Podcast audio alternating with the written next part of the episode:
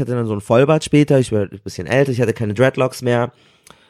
Auf einmal bin ich Türke. Oder auf einmal, so, auf einmal bin ich Saudi oder so. Die Leute fragen mich so, when al Masjid, wo ist die Moschee? Ähm, ja, äh, fastest du nicht? So, wo ich einmal, hä, seit, so, was ist passiert? Seit wann bin ich jetzt auf einmal Araber geworden? So, was ist passiert?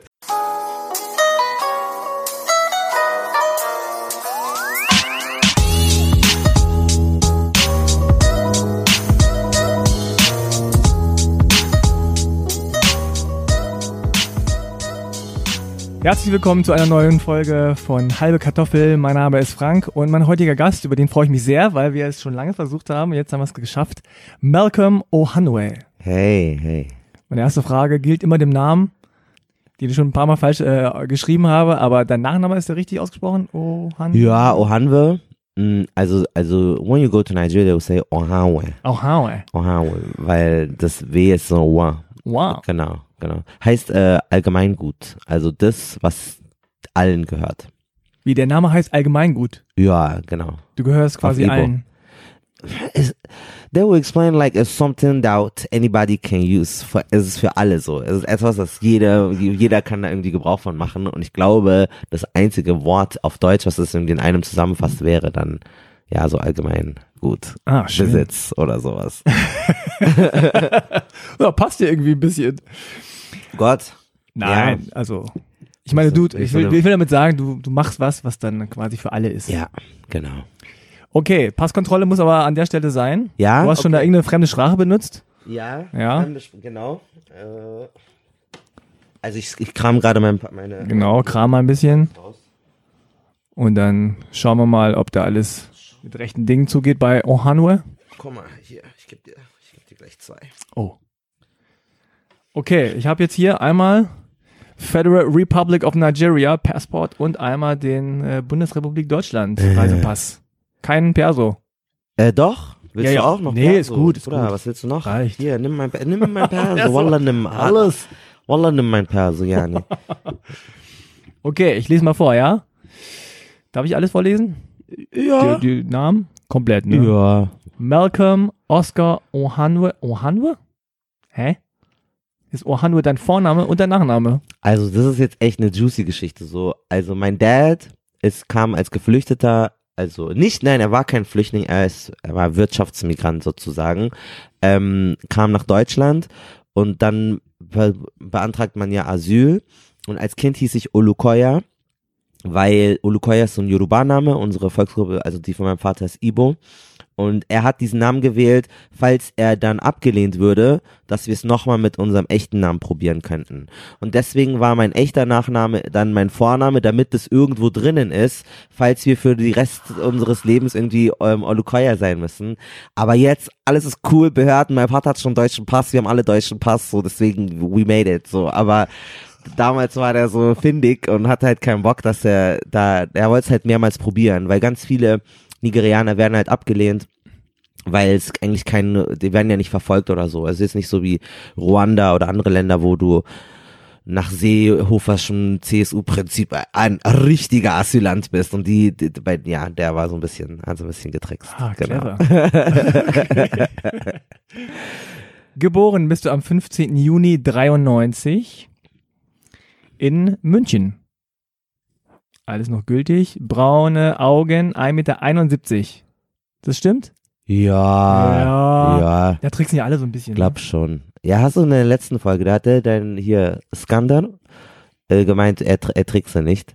Vielleicht habe ich getrickst, I don't know.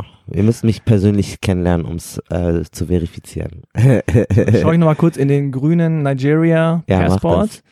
Ja, ist alles das gleiche. Ah, da ist. Vorsicht.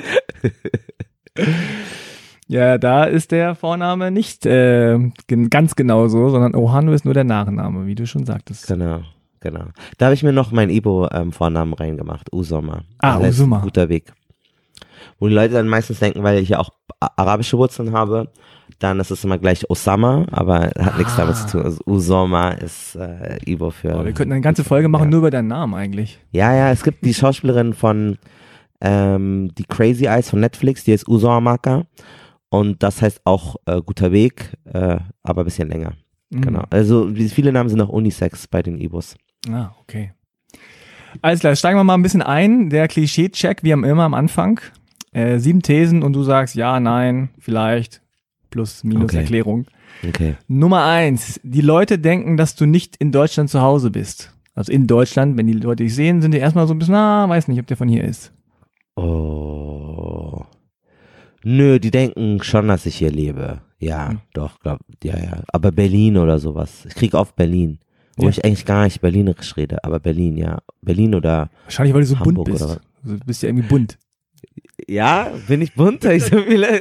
Also nicht bunt von der Hautfarbe, ja, bunt gekleidet. Also ich finde, ja, doch. man könnte denken Ja. so, ah, so vom Style her könnte der auch ganz woanders Ja, ja, herkommen. ja, ja, ja, absolut. Ich meine, die Leute denken ja auch immer, ähm, so, ja, du klingst ja gar nicht bayerisch. Du, aber du hörst dich ja gar nicht bayerisch an. Und dann Mhm. muss ich ihnen mal erklären, so, wenn, wenn du ein Mensch aus München bist, dann hörst du, dass jemand eben nicht aus Bayern ist, wenn er bayerisch spricht oder sie bayerisch spricht. Also sobald du irgendwas bayerisches raushörst, dann ist immer reflexartig, oh, woher kommst du, weil du bist definitiv nicht aus München. Also das müssen Leute auch verstehen, weil die denken, das ist die Hochburg Bayerns, aber Ja, ja. wir reden eigentlich nicht in Mundart so sehr. Mhm. Nummer zwei geht so ein bisschen in die, richtige, äh, in die, in die gleiche Richtung. Äh, Du wirst fast jeden Tag auf Englisch angesprochen. Ja, in Berlin sowieso. Ja, schon. Ich werde schon öfters auf Englisch angesprochen, ja. Nummer drei, du hast damals vielleicht gerappt, gesungen und oder Basketball gespielt. Boah, ich bin viel zu klein für Basketball. Bruder, Bruder, was musst du das jetzt erwähnen? Das hast du bewusst gemacht. Du hast doch nicht gedacht, dass ich Basketball gespielt habe. Nee, niemals. ja, wer weiß denn, wie alt, äh, wie alt warst du damals? wie groß warst du damals? Nein, nein, nein, nein, nein, nein, nein. Kleine Also Bas- Basketball gibt's auch. Ich, bin, ich spiele auch Basketball. Nur aber klein. Du, ja, nein, nein, nein, nein, nein. Bas, sorry, das, das ist richtig Trauma. Kannst, das ist ja auch so für so als Kerl, so als Junge, kannst dich nicht so profilieren und so Basketball gar geht, nee. Aber ja, klar, also Musik. Ich finde ja immer noch, das ist lustig, dass du sagst, rappen so, ich will ja unbedingt so junge, ey, wenn ihr junge Rap-Talente seid, vor allem, ich möchte Rapperinnen haben. Ich will so richtig krasse, es gibt eine Rapband, die heißt City Girls. Und ich möchte das gerne, ich möchte so P, P. Diddy sein und jetzt so pro produzieren und die so, und so hinten im Video stehen und so einen Pelzmantel tragen. Ja, ja, ja, und für die alles schreiben und so sagen, nein, rap das so, aber auch richtig, also obszön, also richtig krass so, also wirklich richtig über die Spitze und so. Also ich will, ich will da, ähm, ja, Okay, meldet euch, meldet euch bei mir. Also ihr sollt schon klug und selbstbestimmt sein. Also ich will jetzt nicht so 19-jährige Girls, die so voll schlimme Texte rappen und die diese, diesen Twister nicht verstehen. Aber wenn ihr ready seid und so richtig über crazy Zeugs und so rappen wollt, dann Äh, Was schreibt ist hier mir. einer auf P. Diddy oder was? Ja, The Band. ehrlich. Wir suchen The Band. Oh, ich hab, kennst du Making the Band? Klar, natürlich. Uff, uff, ich war so süchtig. Ich kam nach Hause von der Schule, ich schmeiß meinen Ranzen in die Ecke, so richtig, tschu! Ich komme nach Hause, tschu! Und dann schalte ich Making the Band, Diddy mit seinem Zahnstocher in der Hand. Girls, ihr müsst euch mehr anstrengen. Das ist mein Leben. Und dann machen die die ganze Choreografie, Choreografie fünfmal. Und dann ah, süchtig, wirklich süchtig. Ich war, ich geklebt habe ich an dem Fernseher. Ich habe immer MTV eingeschaltet. Ich und mein Bruder. Da gab es einen, die hieß Toquido. Und die war unser Liebling. Und ach, ja, sie war super. Das war auch unser Geheimwort, als wir in palästinensischen Gebieten im Urlaub waren. Ähm, und dann haben wir so Karten gespielt. Dann gibt es so ein Kartenspiel, das heißt Tarnib. Und bei Tarnib ist es so, dass, äh, nee, halt, Kent heißt das Spiel. Und da ist es so, dass du immer so ein Geheimwort hast, um mit deinem Partner zu kommunizieren. Und wir haben eine Kandidatin von Making the Band benutzt, um dann miteinander zu sprechen, haben immer Toquida und die dachten, das sei Englisch und die heißt irgendwie, die sagen irgendwie irgendwas, wir sagen irgendwas auf Englisch, you know, to quote her oder keine Ahnung, was sie gedacht haben. Also shit, die machen irgendwas Tuquila-mäßig. Ja, Gruß an alle Making the Oh, ganz tolle, ganz, ganz, also Ewig richtig her, wichtig für meine Sozialisierung, ja. Ähm, der Band und, und Chappelle Show hat sich dann lustig gemacht über die und Dylon von, äh, da, ja, super. Super, super, super. Nummer vier. Malcolm X war oder ist dein Jugendidol? Boah, also ich wurde nach Malcolm X benannt, wobei Mhm. ich, mein Name wäre fast Denzel gewesen, wobei Oh. hier nennen die Leute ihn ja Denzel. Hä, Ähm, wer nennt den Denzel? Doch, Denzel Washington, so bei Sat 1 und so Werbungen und so mit nicht. Washington. Denzel. Und ähm, meine Mutter, also in der Zeit, wo ich sozusagen gezeugt wurde, war der Film halt im Kino, äh, Malcolm X. Und dann dachten sie Denzel, Denzel und dann haben sie sich doch für Malcolm entschieden. Und ich hatte auch immer Bilder von ihm zu Hause und so, aber ganz ehrlich, so ich glaube erst als ich mein Erasmus gemacht habe auf den Kanarischen Inseln, habe ich mal im Flieger, weil mir irgendwie langweilig war, ganz viele Interviews von ihm angeguckt und äh, nochmal den Film, ich hatte den auf DVD ähm, von Spike Lee angeschaut und insofern war, ich wusste, es gibt einen coolen Menschen, der heißt Malcolm X, aber richtig kennengelernt habe ich ihn später sozusagen, ja. Ah ja, okay. Nummer fünf, in Nigeria bist du weiß oder giltst du Ja. als weiß? Ja, White, Lebanese, das ist dasselbe für die aber, also White oder was? Lebanese, Libanesisch, sorry. Das ist das gleiche für die? Ja, ja, ja, Wie kommen klar. auf Libanese? Wie, weil es gibt nicht so viele europäische weiße Menschen oder hellhäutige Menschen, die jetzt irgendwie, also in Namibia oder in südlichen Mhm. Afrika, da hast du es sehr viel, in Süda Südafrika, Kenia oder so. Aber in Nigeria, die ausländischen Menschen, die es gibt, sind ähm, East Asian, also Mhm. ähm, chinesisch, äh, chinesische Abstammung oder libanesisch, also haben nigerianischen Pass und leben auch schon seit Generationen dort. Und das ist aber alles white, also alles ist Umbrella Term, also Asian ist auch white. Du musst dann specifyen, you mean white Asian, you mean Middle Eastern white, you know.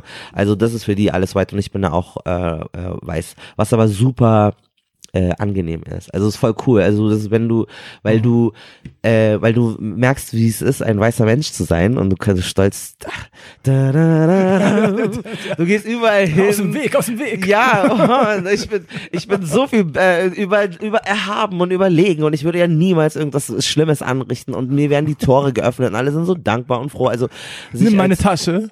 ey, sich als äh, als als äh, Mixed Mensch irgendwie durch Nigeria oder durch, also durch Nigeria zu bewegen ist so angenehm und so ein Privileg, weil du kannst dann immer, wenn du willst, kannst du es dir auch aussuchen und dann wieder Nigerian sein, because when they will hear me talk, they will understand, okay, he, ha he has Nigerian background, he has a passport, so then they will embrace you. Die werden dich dann auch ähm, als als die äh, den den Earring in, äh, empfangen und ich, also es gibt ja ganz viele, die dann irgendwie sagen, na ja, zwischen den beiden Welten, es gibt diesen Song von Sam, zu weiß für den Afro-Shop, aber zu schwarz für den Country Club. Das sag ich gar nicht. Also ich habe mich noch nie ähm, zu weiß für irgendwas gefühlt. Weiß war für mich, also wenn du hell bist, das war immer positiv. Durchweg immer was Nettes, was Cooles. Sogar, weil du jetzt auch Passkontrolle sagst, am Flughafen kam ich an in Lagos. Ich habe jetzt gerade in Nigeria gearbeitet, in einem Kosmonautenstudio. Und ähm, dann komm ich, so- stellt man sich so an, es gibt ja Ausländer, AusländerInnen und ähm, InländerInnen. Und dann gehe ich in, in ich habe ja einen nigerianischen Pass. Dann kommen die zu mir, excuse me, excuse me, that is the queue for the Nigerians. So you have to go to the other queue. I'm very sorry, that is not your queue. Can you please? Und dann schaue ich die so, my friends, I understand, ich bin Nigerianer. So, no, no, no, excuse me, I'm very sorry. Aber es hat sich sehr angenehm angefühlt. Es war kein schlimmes Gefühl. Es war so nett, die dachten sich so, ach, der hat sich verirrt, die wollten so. Ah. Und in Deutschland wäre das für mich total, also es hätte ein ganz anderes Geschmäckle. Das würde sich viel, Ja, ja. gewaltvoller anfühlen. Also du bist das quasi privilegiert. Unglaublich privilegiert, ja. Krass. In Nigeria, nicht Ja. hier. Nummer sechs, die Menschen denken, du hast pakistanische Wurzeln. Ja, ja, klar. Also Nee. wenn ich sage Palästina, dann ah Pakistan. Ja, Bei Indien, ja. ja, ja. Ich glaube, Pakistanis sind in, auch in der Wahrnehmung irgendwie dunkler. Und weil ich dunklere Haut habe, dann macht es für die auch Sinn, dass ich dann Pakistani bin. Ja. Nummer sieben, du hast es als Journalist schwer, bestimmte Positionen zu bekommen. Ich hoffe nicht. Das werden wir jetzt sehen. Okay, also die, der Klischee-Check ist abgeschlossen. yes. Ähm, ja, man kann ihn nicht bestehen, aber du hast ihn bestanden. Dankeschön. So, keine Ahnung. Ich mache mir jetzt so eine Urkunde. Ohne Tadel. Stimmt, das müsste ich eigentlich mal machen. Ja. Äh, Wie so eine, so eine. Kartoffelstempel. bestanden. Der Kartoffelstempel of Approval. ja, Approval of German Identity oder sowas. Ja, ja, aber mit so wirklich so eine Kartoffel in die Hälfte schneiden Ja, und da diesen. Und zwar so Kartoffeldruck. Stempel- ja, Kartoffeldruck, meine ich ja. ja. Okay. Das mach ich. Das mach ich. Okay, also wir haben es gerade angesprochen, du bist Journalist Richtig.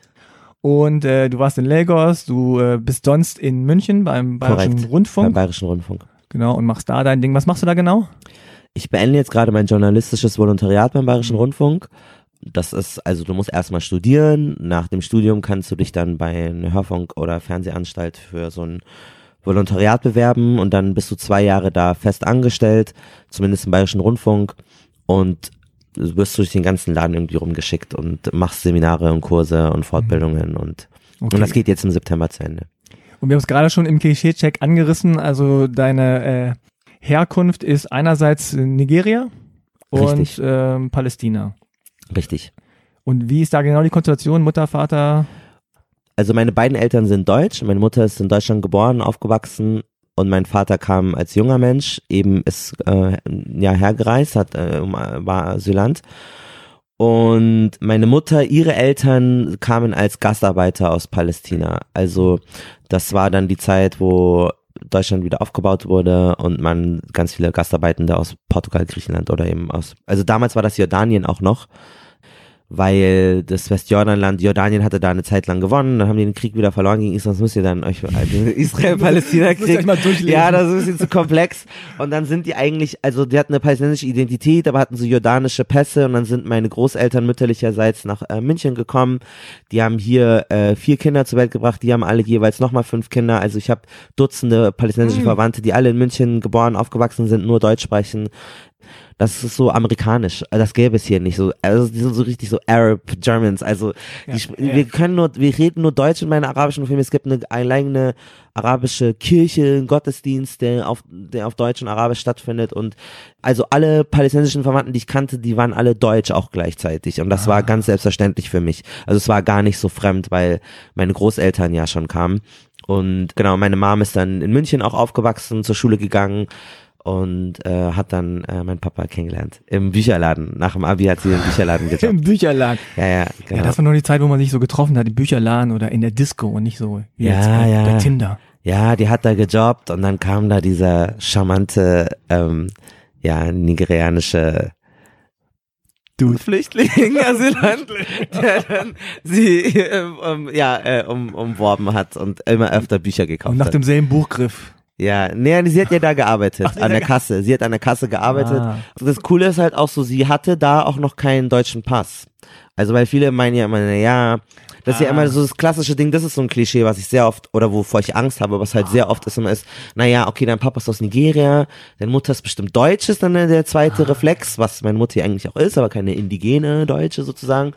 Und dann ist halt immer dieses, aha, okay, äh, dann hast du Verstehe schon. so eine richtig korpulente, blonde deutsche Mama, die irgendwie bildungsfern ist. Das ist das Bild halt leider. Echt? Und dann irgendwie den äh, westafrikanischen Papa, der dann irgendwie äh, ja, irgendwie einfach Pass und Visum gebraucht hat und ähm, das ist schon ein Bild, was sich, was auch sehr oft so zutrifft. Also mein Vater hat einen Barbershop und ich sehe auch die Kids, die dann erzählen, ja, mein Papa ist aus Gambia, mein Papa ist aus ne, ne, ne und klar, aber ich, ich war dann immer so, ich, hab, ich, ich glaube, Hadnet hat es auch in der Folge gesagt, die fand das immer ganz geil, dass sie ihre Roots wusste und dass sie nicht so verloren war. Und ich, ich, ich war, ich habe mich dann auch immer, ich und mein Bruder so, nein, meine Mutter ist Arab, Araberin und mein Papa ist aus Nigeria und die haben sie, und äh, das hat überhaupt keine Rolle gespielt bei uns.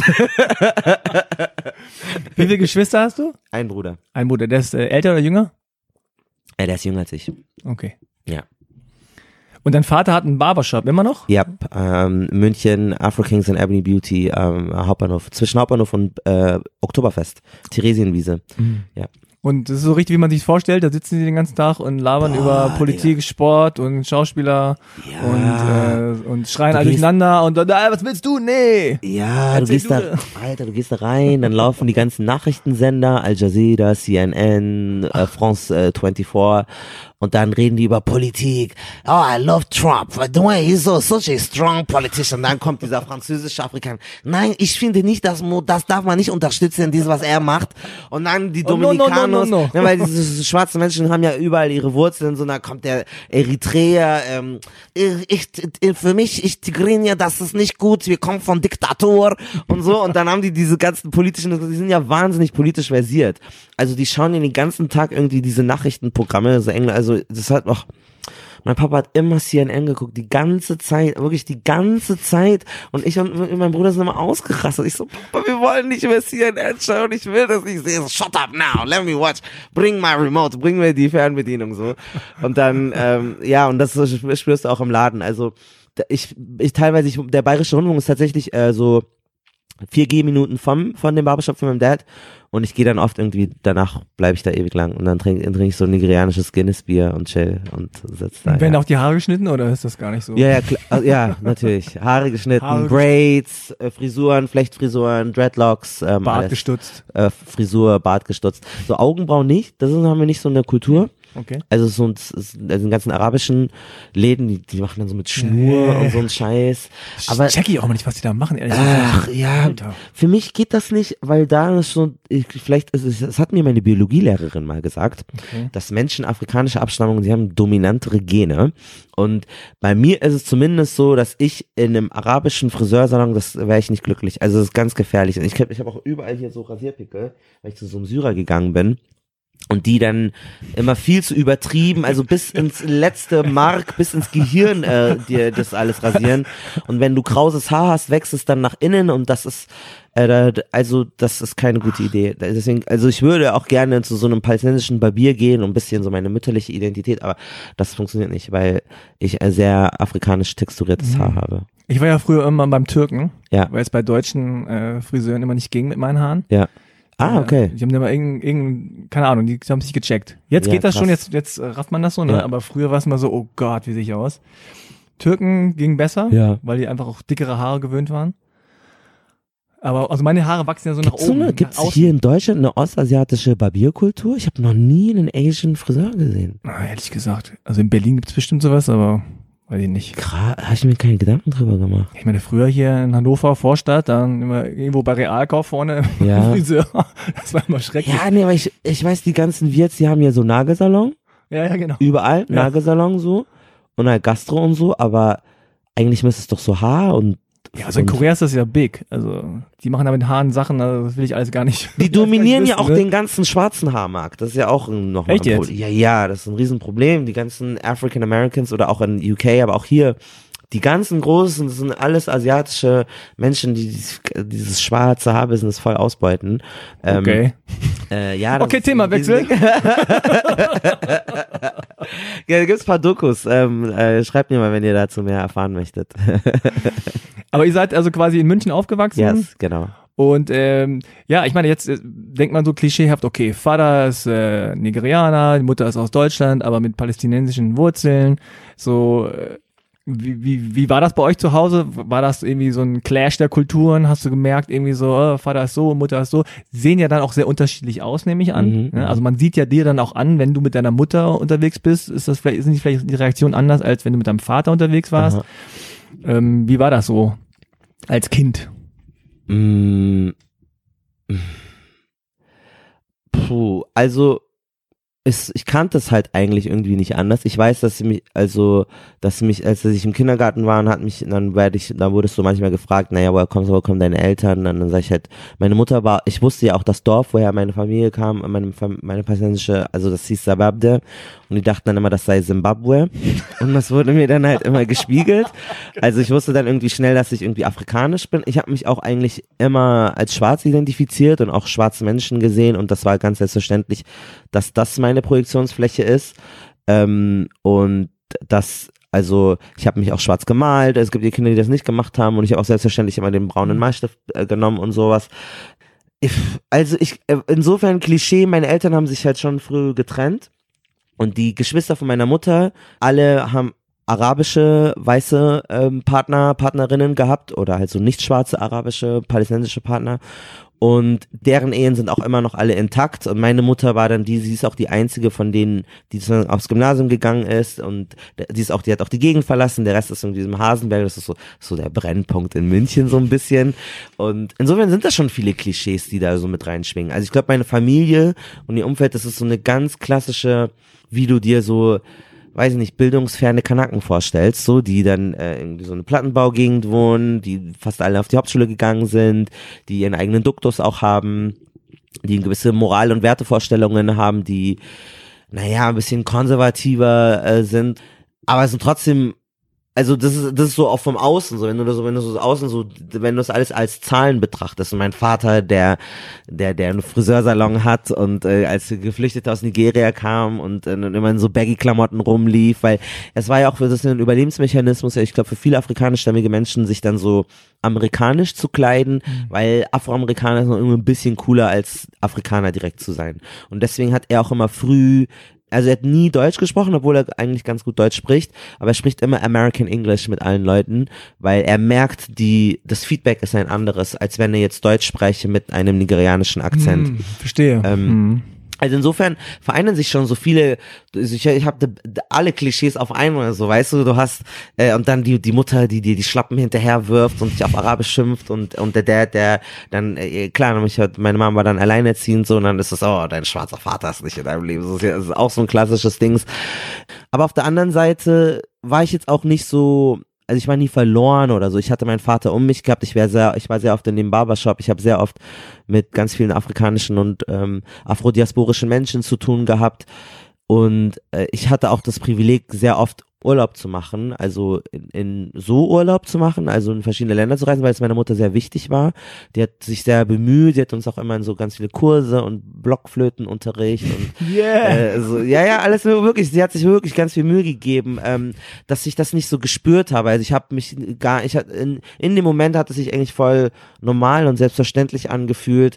Wir haben unsere palästinensischen die waren ja deutsch, also die waren ja alle, wir haben, wir haben uns am Wochenende gesehen, wir haben Mario Kart gespielt, wir haben uns über Dragon Ball definiert und haben uns jetzt nicht darüber Gedanken gemacht, vor allem, weil wir ja auch eine christliche Familie sind, ähm, habe ich dann mich auch nicht über den Islam oder so, so sehr identifiziert.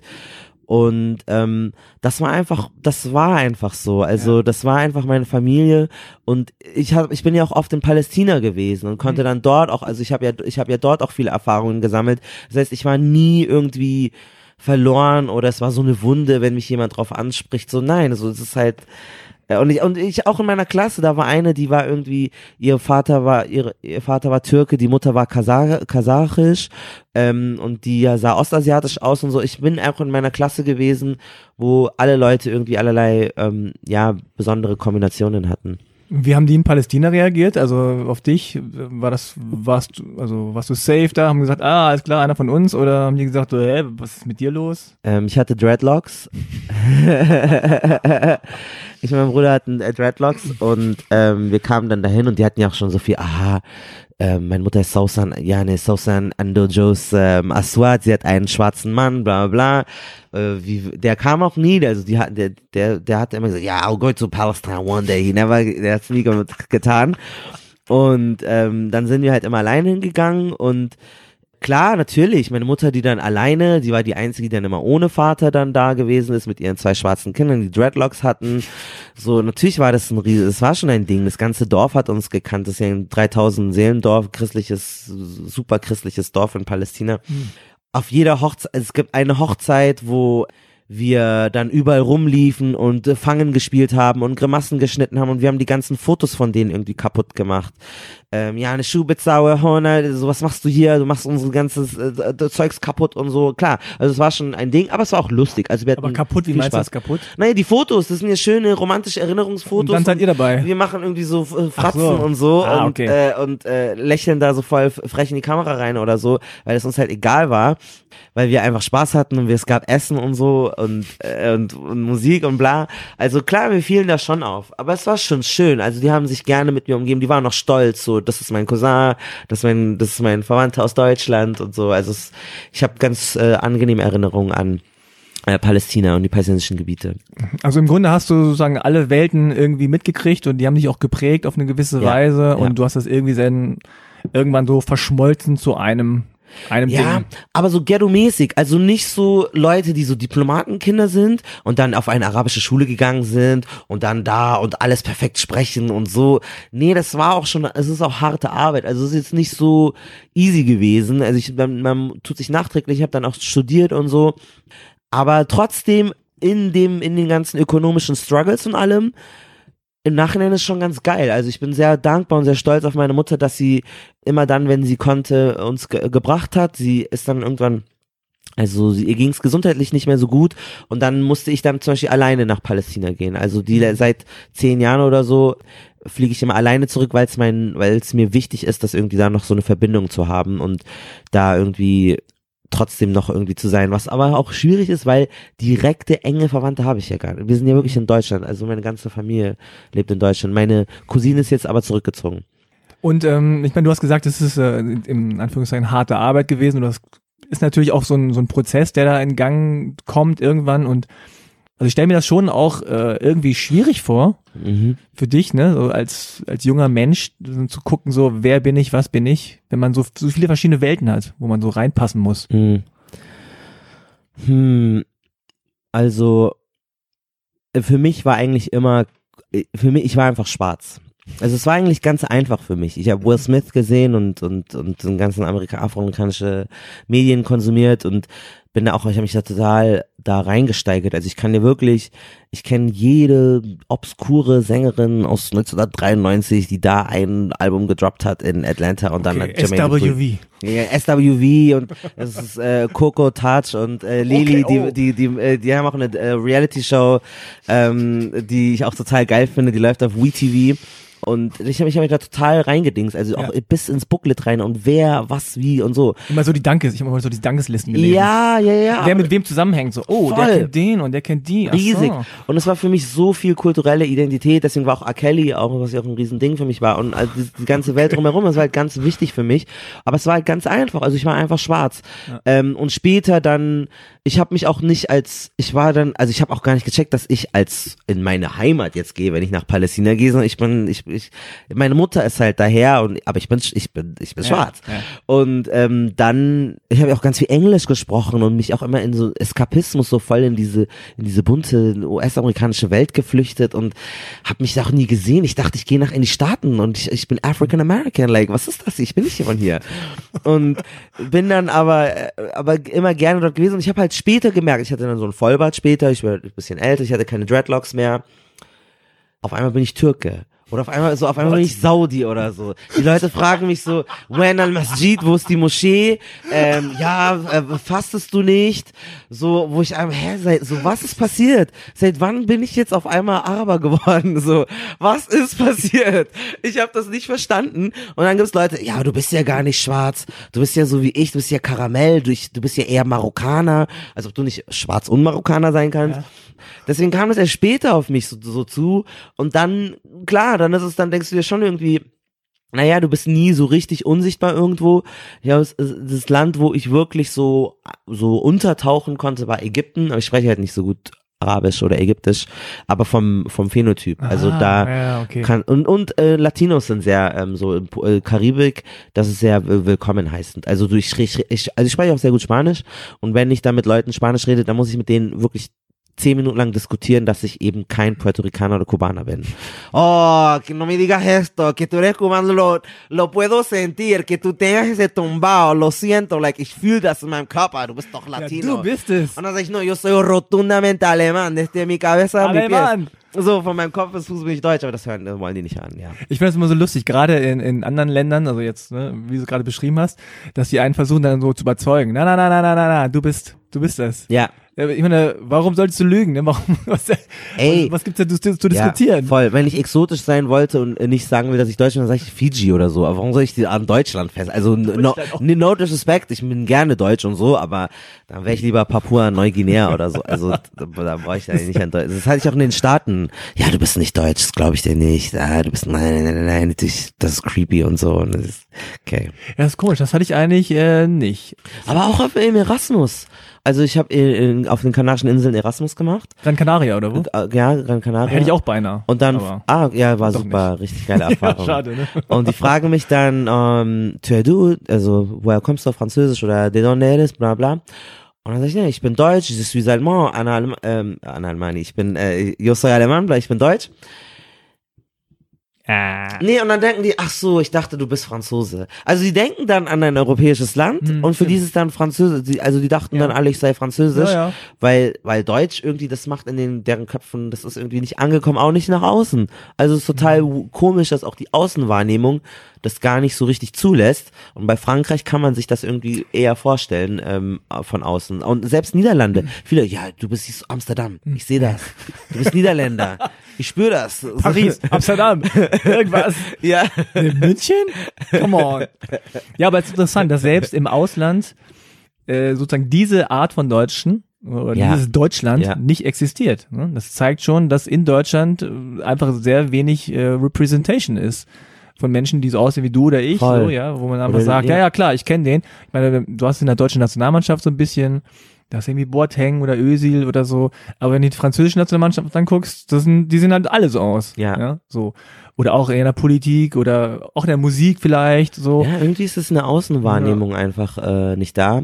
Aber ich glaube halt auch ganz viele mh, also ich habe ja selber gemerkt, also ich habe mir dann die Frage gestellt, zum Beispiel bei der WM oder so, ich war nie für Deutschland, bin es auch immer noch nicht.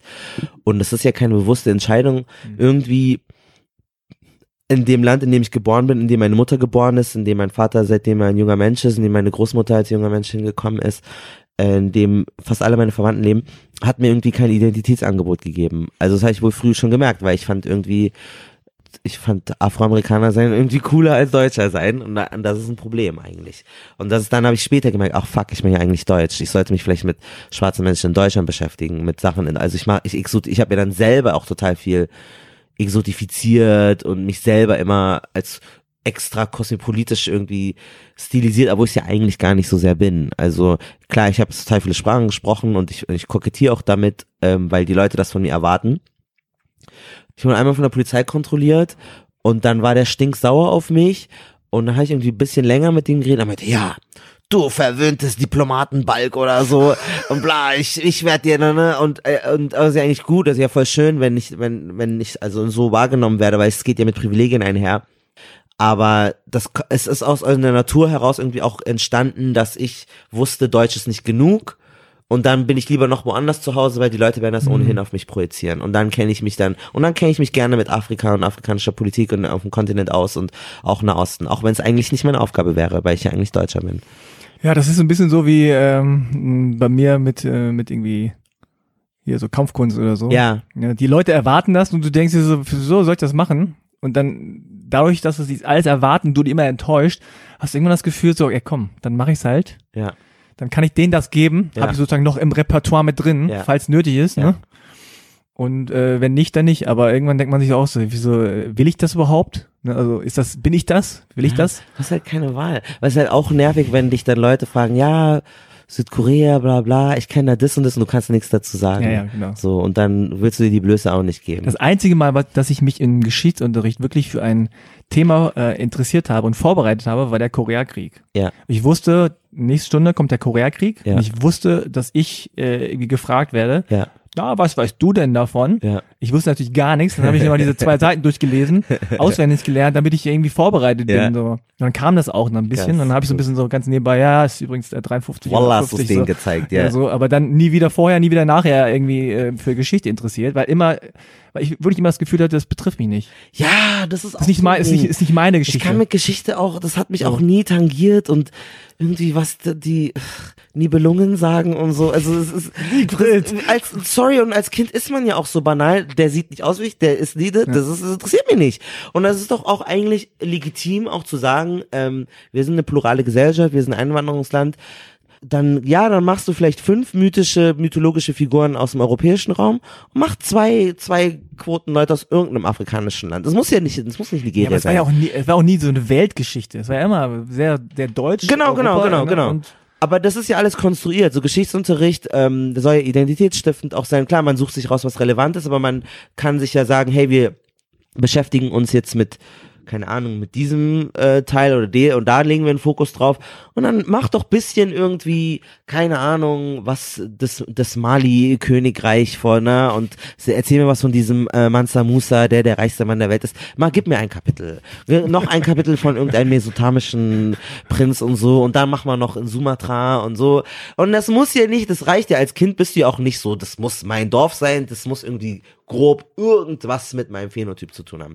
Und ich glaube, das würde eine Menge helfen, dass sich auch viele Deutsche dann auch, die halt nicht deutsche Wurzeln haben, auch da mehr engagieren Ja, und auch ähm, angesprochen fühlen. Also ich fand zum Beispiel den Vietnamkrieg, ne, Vietnam, Ja. USA, viel interessanter, Ja, weil irgendwie das äh, mich jetzt irgendwie so mehr berührt hat, ja, voll. als jetzt irgendwie, ehrlich gesagt auch die deutsche Einheit, Ja, ne, da war ich, Ja.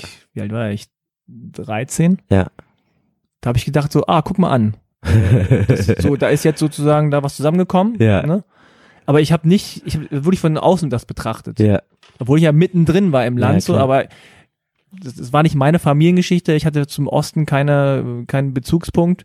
Wir waren dann nicht und so und es war für mich irgendwie so, ah ja, die Deutschen sind jetzt irgendwie vereinigt, aber ich habe mich nicht dazu gezählt. Das ist ja auch immer dieses so ähm, Ostdeutsche und Menschen mit Migrationshintergrund, die immer so gegenübergestellt würden, als ob du halt nicht beides sein kannst. Ja. So, also das wird ja wird ja auch total unsichtbar, dass es ja auch viele Familien gibt, die auch getrennt gelebt haben oder die auch irgendwie unterschiedliche Kulturen haben und trotzdem zusätzlich noch irgendwie nicht deutsche Wurzeln haben.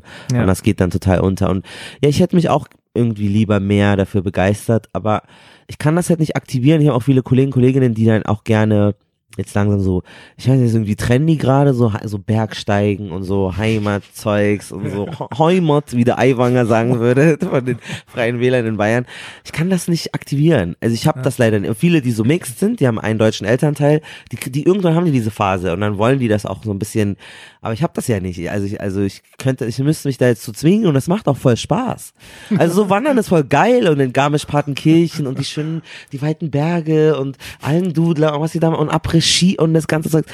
Aber ich kann dann nicht diese, Idy dieses, dieses, diese, diese Idylle oder dieses, dieses Feeling, dieses, ah, das kann ich nicht aktivieren. Mhm. Und ich glaube, das können viele, die deutsche Wurzeln haben. Die können das. Die können dann, die fühlen das, die spüren da irgendwas. Das unterstelle ich denen jetzt einfach.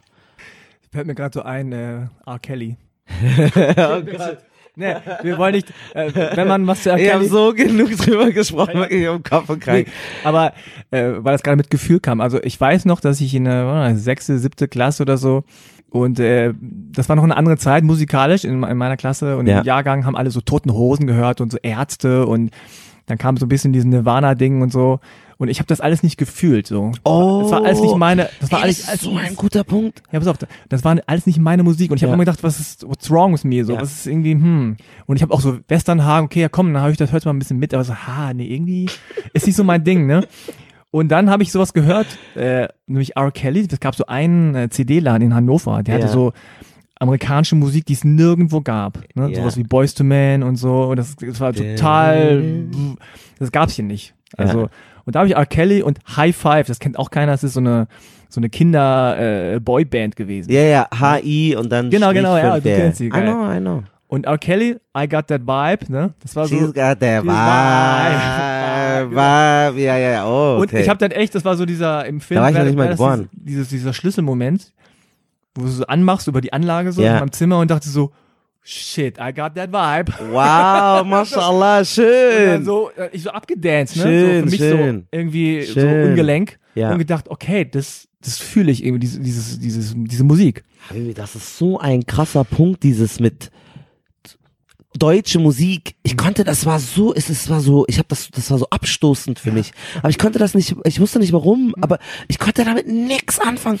Grönemeyer und äh, und Westernhagen und wie die alle heißen und tote Hosen und und wie du wieder aussiehst, Löcher in der Hose und ständig dieser Lärm.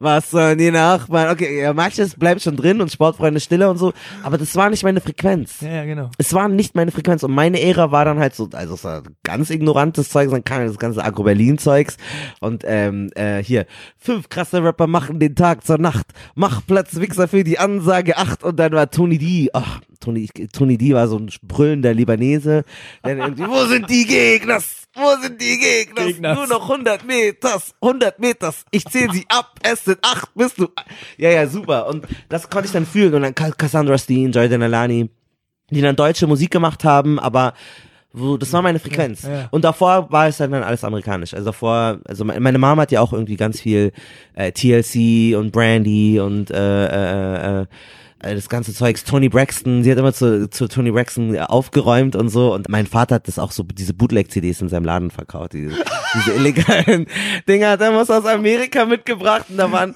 da waren die Namen falsch geschrieben und so zehn Leute auf dem Cover drauf und der neueste Song von Blue Country und so Mix-Versionen, so wo dann zwei Songs ineinander und Ah, so. okay. Ähm, und äh, die hat er dann immer verkauft, die habe ich auch immer geklaut und dann ähm, gehört. Und Nelly, Nellyville, und hab ich so ein Pflaster und so. Oh, ja. ah, das ja, Pflaster. Ja, ja, ja. Ey, das Ja, das war auf und die Posters und alles. Das war auch total geil, weil du warst ja dann auch so, du warst ja wirklich schwarz dann und dann war man so der Experte, weil das war ja eine Zeit lang war es ja so, eine, so ein Momentum und alle Leute haben es geil gefunden.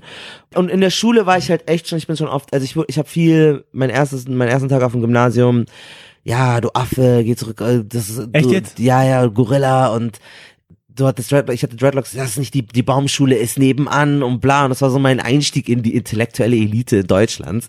Und äh, ich hatte auch ganz viele, so, mir wurde meine Mütze und ich wurde ganz viel gemobbt und so und ähm, Ohne Scheiß. ja, ja, ganz viel. Aber ich war auch so ein bisschen, also ich war sehr selbstbeliebt und selbstbewusst und hab, ich habe das immer so, ach, das war mir immer egal. Ich dachte, ich war der, wäre der heißeste Shit unter der Sonne. Ich hätte auch die beste, alle bessere Noten als alle und habe die noch teilweise mal gegeneinander aufgespielt. Ich war sehr intrigant dann, also nicht so, aber es war aus, aus einem Überlebensmechanismus heraus. Also ich habe dann schon immer so Strategien entwickelt, wie ich damit umgehe zum Beispiel, ich hatte mich immer gefreut, wenn ich eine Eins hatte. Und ich habe immer so getanzt. Mm, wer hat eine Eins? Wer hat eine Eins? Äh, äh, äh, oh, Malcolm. Äh, äh, äh, äh. Und dann kam meine Lehrerin, sie hat meine Mutter in die Sprechstunde. Ja, Frau Hanwer, ihr Sohn hat so ein Frohgemüt, der kann sich da jetzt nicht ständig freuen. Es gibt andere weniger begabte Kinder und die fühlen sich so deutsch, irgendwelche deutsche Trantüten, die so irgendein Markus Joachim, der es nicht abkonnte, dass ich mich mit meinen Dreadlocks gefreut habe. Wo ich bin so ein harmloses Kind gewesen, latent pummelig mit Dreadlocks, klein, schwarz. Like, was fühlst du dich eingeschüttet? Like, was hast du ein Problem mit mir? So hat kein Geld in irgendeinen armen Brotzeitbox und ich freue mich über, lass mich doch bitte mich über meine guten Noten freuen, so. Lass mir doch meine Freude, so. Und meine Mom, ja, sie hat, sie hat es auch nicht eingesehen, so, nein, mehr, komm, freu dich weiter. Aber sie konnte mir dann auch irgendwann nicht mehr helfen, weil sie auch nicht studiert hat. Ähm, und auch ne, eben dann auch also früh krank war und ihre eigenen Issues hatte so und dann hab ich dann in der Schule, also war ich halt dann, hatte ich halt total viele Probleme und total viele Leute, die dann da nicht drauf klar kamen.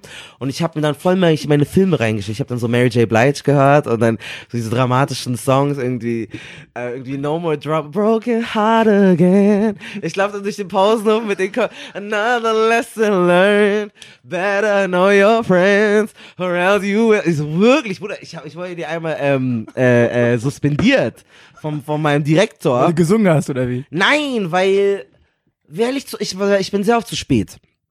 Muss ich sagen. Also, aber es ist halt einfach auch so, guck mal, bei mir zu Hause, es war ein bisschen drunter und drüber. Mein Dad hat sechs Tage die Woche gearbeitet. Meine Mama hatte sozusagen ihre gesundheitlichen Probleme. Ich und mein Bruder, zwei pubertäre Jungs. Ähm, das war alles bisschen wild. Und viele Dinge, so, so, so Blumen gießen, Pflanzen, sich, sich darum kümmern, so Kleinigkeiten. Das weiß ich alles gar nicht so. You just, du überlebst einfach. Ich bin äh, in die Bib gegangen und habe mir mal ganz viele CDs ausgeliehen und die dann auf so einen alten, toten Rechner dann immer so draufgeladen und wir, also so ein Fuji Computerrechner war das, der, der, der, den wir dann, man konnte ja nicht telefonieren gleichzeitig, mhm. dann, dann habe ich die CDs immer da so rein, damit ich Musik hatte, habe das wieder zurück und wenn ich für eine Präsentation Präsentation ähm, so Handouts machen musste. Wir hatten keinen Drucker zu Hause, also ich das Faxgerät benutzt und dann in so ein komisches Faxpapier immer Ach so, mitgebracht. dieses dünne, ja. Nee, dieses mhm. dünne Faxpapier und hab händisch Kreuzworträtsel ähm, gezeichnet, damit dann nach meinem Vortrag, habt ihr denn auch alle aufgepasst? Dann habe ich euch Kreuzworträtsel mitgebracht, die ich dann händisch gezeichnet habe und dann über dieses Faxgerät, also ich war wahnsinnig kreativ und habe einfach irgendwie das Beste aus dem allen gemacht. Aber wir hatten echt total viele Probleme so. Und ähm, deswegen war ich dann auch öfter, also deswegen bin ich auch so ich, ich will nicht so hart zu mir selber sein. Ich lerne immer noch irgendwie pünktlich zu sein und auch verlässlich zu sein. Das ist sehr wichtig, auch für mhm. meinen Job, auch jetzt, wenn du politischer Korrespondent bist. Aber das sind Dinge, die mir schon schwer fielen, die auch heute, das sind Dämonen, mit denen ich kämpfe. Und deswegen, also ich war nie der Rebell, der irgendwie, also okay, ich habe auch einmal meine Lehrerin eingesperrt, aber ich, aber, weil, aber das war auch eine echt doofe Mathelehrerin. Aber ich war jetzt nicht so der aggressive Typ, der irgendwie in der letzten Reihe ist und alles anspuckt oder so, sondern ich war manchmal einfach ähm, schusselig. Ich war sehr schusselig. Und die Leute haben mir das sehr übel genommen und mich so als respektlosen, aggressiven, äh, äh, Afrikaner, Schwarzen dahingestellt. Dabei war ich einfach nur ein hilfloser Boy. Ich wollte irgendwie überleben und ich hatte Probleme gehabt. Und äh, dann war ich dann Aber wenn du da eins hast und da so rumdance, ich hab, wir hatten eins. Ja, ja, klar, das ist total ambivalent. Keine Freunde wahrscheinlich. Aber, ja, das genauso, ja, weil ich war auch nicht so dieses traurige, bemitleidenswerte, arme, äh, äh, schwarze Flüchtlingskind war ich ja nicht. I, I was the shit, like, ich bin Malcolm. So, und äh, mein Vater hat mir auch immer so Selbstbewusstsein eingebläut, so like, you are a black man, you you have to be very proud, you are superior, you so, weißt du, ich habe mich immer überlegen ah. gefühlt. Dann war ich, wurde ich eben suspendiert und der hat mich auch wirklich, der hat mich richtig gefickt. Der hat wirklich vor der Spanischklausur, das ist eine ganz wichtige Spanischklausur, hat er mich an jedem Tag, wo noch Spanischunterricht war, ähm, suspendiert und dann durfte ich nicht in die Schule kommen. Und als ich diese Nachricht bekommen habe, so mein Herz, ich so, ich, ich habe so meinen Kopfhörer reingemacht und da so meine Playlist so von irgendwie, wirklich so R&B, was ich so there. Yeah, nein, nein, so richtig deep, so richtig so Jodeci und so oh, shit. Jodeci, like, okay. wow, like, ooh, unplugged, like unplugged. That. Und wirklich, ich habe mich dann mit, ach, richtig, and what's it gonna, wirklich, ja, ich, ja, das war ganz wichtig für mich. Das war ganz, ganz wichtig für mich. Du warst schon ein sehr gefühlsstarker äh, äh, ja, ich will nicht sagen bunt, ne? Aber Ja. so dieses, äh, ich kann mir das so vorstellen. Äh, Flashy, Genau, aber flashy halt. Ich ja. hab's hier aufgeschrieben, flashy. ja, sehr flashy, aber dann nicht so richtig Gefühl, Gefühl, also richtig diepe, tiefe Bindungen oder so ich dann nicht. Also es ist nur auf der Oberfläche, weil ich mich auch nie so, ich war immer sehr beobachtend. Also ich war nie so richtig drin in dem Ganzen, während dann die ganzen anderen Kids irgendwie keine Ahnung, in der pubertären Phase dann ähm, verschwinden dann auch irgendwie Geschlechterrollen, alle umarmen sich gegenseitig und sind irgendwie auf so Kirchenpartys und so. Und so. Und ich hab das- Kirchenpartys? ja, das so, so What? Ministranten oder so, die dann, dann so im Keller dann so Bier Tell me more. So. Nee, das war so ein Ding und, und ähm, äh, oder ke- keine Ahnung, ich, ich, doch, Ministrantenpartys waren ein Ding, oder was? Nee, die, die, also die haben so in so Kirchen, in so evangelischen Kirchen oder was gearbeitet und dann gab's dann im Keller halt so, wo die haben die so Bier geso ge gesoffen. Oh, und ähm, das waren halt die ganzen, und da, da jetzt so retro ähm, äh, spektiv merke ich, das sind ganz viele kulturelle Unterschiede auch gewesen, weil das, also mein allererster Geburtstag war ich mit 13 oder was und ich dachte, es gibt Essen und die haben alle Bier getrunken. Und die hatten halt so, die hatten dann ihre Dinger da und dann weiß ich, Chucks getragen und diese Pali-Tücher und Mhm. Flaschen drehen bei deren Einfamilienhaushälften zusammen und äh, und alles war irgendwie so und das da habe ich mich nicht so richtig drauf eingelassen. Also ich war so manchmal immer ein bisschen so dabei, aber ich war ich war nie so richtig drin. Ich habe das eher so beobachtet. Also ich Ah. war nicht so richtig War nicht so ich deine Crowd irgendwie. Nee, ich konnte mich da nicht so, ich kon, auch natürlich, weil ich auch so Issues hatte, so, ich musste, ich musste, ich kann jetzt nicht, mich nicht total, also wenn jetzt irgendwie Annegret oder irgendeine, irgendeine, diese Miriam oder was, die dann sich da voll zulaufen lässt, dann holt der Papa die ab, aber mich holt keiner ab, so, also, so meine Mutter so, Malcolm, du kannst überall hingehen, Habibi, ich lieb dich, wie du bist, aber, ähm, wenn du bis drei Uhr bleibst, dann, dann, dann musst du selber nach Hause kommen, so, weißt du, da war es nicht so, Papa, Sören kommt jetzt gleich und holt mich ab, deswegen so. Und deswegen wusste ich auch unterbewusst. Also meine Mama hat das nie mit also bewusst gemacht. So sie, sie hatte halt einfach ganz viele eigene Probleme gehabt und hat das auch wunderbar gemacht und sich da auch voll Mühe gegeben. Aber ich wusste unterbewusst, ich kann jetzt nicht so voll total frei von jegliche Kontenance sein und total wild sein. Und deswegen war ich da nicht so deep. Ich hatte nie so tiefe Bindungen irgendwie mit Leuten, sondern habe mich sehr mit meiner eigenen Popkultur befasst und war total nerdig. Ich habe Wikipedia-Artikel geschrieben, seitdem ich 13 bin. Geil. Ja. Ich meine, also klar, in der Pubertät und so ist für die meisten irgendwie Musik wichtig oder oder auch dann äh, Sport oder äh, irgendwie was, was so in die Richtung geht. Ja. Ähm, aber hast du das Gefühl gehabt, dass irgendwann der Punkt kam, wo du sagtest so, okay, Musik ist mein Leben und ich finde das geil und so, aber äh, das ist ist das das einzige, was für uns, ne, also uns sozusagen Ja. die dunkelhäutigen, schwarzen oder was auch immer, Ja. äh, so bestimmt ist? Äh, Wenn du jetzt in andere Felder gehst, ja, wenn du warst ja gut in der Schule und ähm, also bei mir war es zum Beispiel so, ich, ich war nie, ich hatte nie das Ziel, dass ich studiere, Ah, weil ich es nie gecheckt habe, dass das für mich möglich ist. Okay. Und als ich studiert habe und irgendwie dachte, ah, Journalist wäre ganz cool, habe ich nie gedacht, dass die Journalistenschule mhm. irgendwas sein könnte, wo ich überhaupt annähernd eine Chance hätte. Mhm. gedacht, das, da habe hab ich gar nicht drüber nachgedacht, Mhm. weil das überhaupt nicht in meiner Welt war. So, das war gar nicht so erreichbar für mich. Mhm. Ne? Äh, hattest du so einen Moment oder war das für dich immer so, okay, ey, ich will, sky's the limit? Ah, Ich dachte, ich, ich, ich dachte, ich, ich, kann- nee, ich dachte, ich bin, ich bin der krasseste, der krassesten und äh, ich such's mir nur aus. So wirklich, Okay. will ich Bundeskanzler werden, mache ich das so. Also ich, ich dachte so, die Welt wartet nur auf mich. Ja, mein Abi fertig, so let's get it. So mach ich Jurastudium, so ich, da- ich such's mir aus und so ist es auch wirklich. Also ich konnte es mir ja aussuchen. Ich kann dir, ich konnte ja sagen in München, ich hatte ja das Privileg. Also ganz so ist es nicht, aber du kannst theoretisch hatte ich ja dann mein Abi gehabt, war 17 Jahre alt und ähm, wusste eigentlich jede Karriere, die ich jetzt irgendwie äh, machen möchte, kann ich auch machen. Hatte Schnitt von So, Ähm, ja, na, so krass war mein Schnitt nicht 2,5. Aber trotzdem, in dem Jahrgang, ich war G8 und da hätten, also ich war auch im Jurastudium drin, also an der LMU, ich hätte das auch machen können. Ich war ein Semester sozusagen eingeschrieben. Ähm, aber dann, dann merkst du, fuck. Also ich war bis dahin noch voll desillusioniert Ah, okay. und dachte so, na ja, wir leben in einer Leistungsgesellschaft, ich, ich leiste gut, ich bin so, ich krieg alles hin. Und dann habe ich auch so Einschätzungen von Lehrern rückwirkend auch mehr einordnen können, weil Leute mir immer wieder gespiegelt haben, und also ich habe jetzt schon gute Leistung gebracht, aber 2,5 ist jetzt nicht so. Ne? Und dann war immer so, ja, du, du bist der, du bist der junge Obama und bla bla, weil das für viele Menschen so weil das dann doch irgendwie ein Phänomen ist, wenn du aus einer bildungsfernen migrantischen Familie kommst und diese Leistung vollbringst. Ich bin nie sitzen geblieben. Ich hab, das war alles so geschmeidig für mich. Ich habe als ich mein Abi gemacht habe, habe ich Celebrity Apprentice gebingewatcht. Das ist so eine Sendung, wo Donald Trump you're fired, you're fired, you're fired und ich habe wirklich ich habe nur das geguckt, ich habe nichts gelernt und habe dann diese Prüfung ich bin in Jogginghose in die Prüfung gegangen, habe diese Prüfung gemacht. Und dann dachte ich so, ja geil, ich kann jetzt alles werden, was ich will und dann merkst du, oh shit. Die Freunde von mir, die irgendwie was auch immer studieren und aber ein angenehmes Leben führen, die haben Eltern, die den Wohnungen bezahlen oder die die da unterstützen oder die denen zeigen, wie das geht.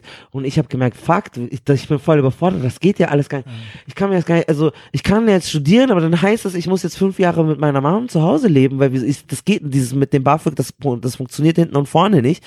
Und das war so ein frustrierender, langer, langer Prozess, wo ich immer gemerkt hat, dass ich habe mich da mal so fertig gemacht. Ich habe mich echt, ich habe, ich habe mir, ich habe immer gedacht, Malcolm, wow, krass.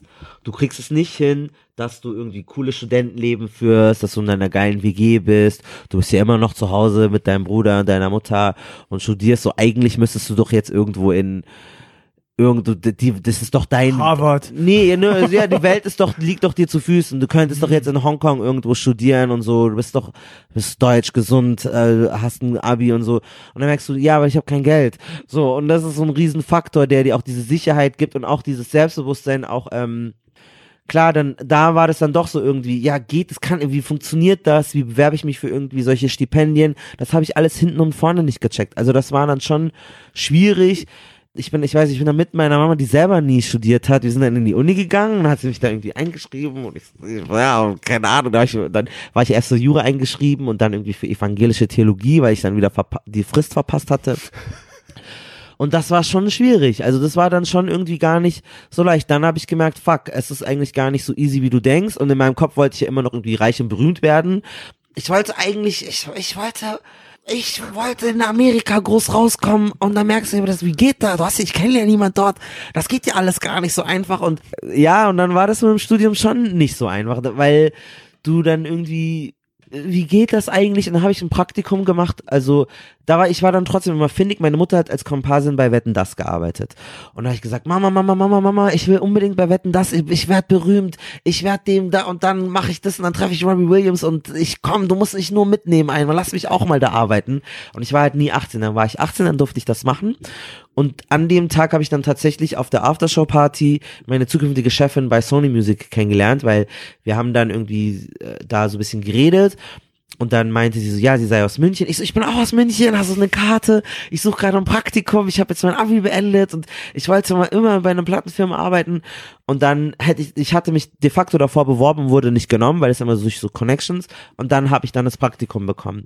Und da habe ich dann einen kennengelernt, einen Nigerianer, der da auch gearbeitet hatte mit dem bin ich Mittag gegessen manchmal, Mittagessen gegangen manchmal.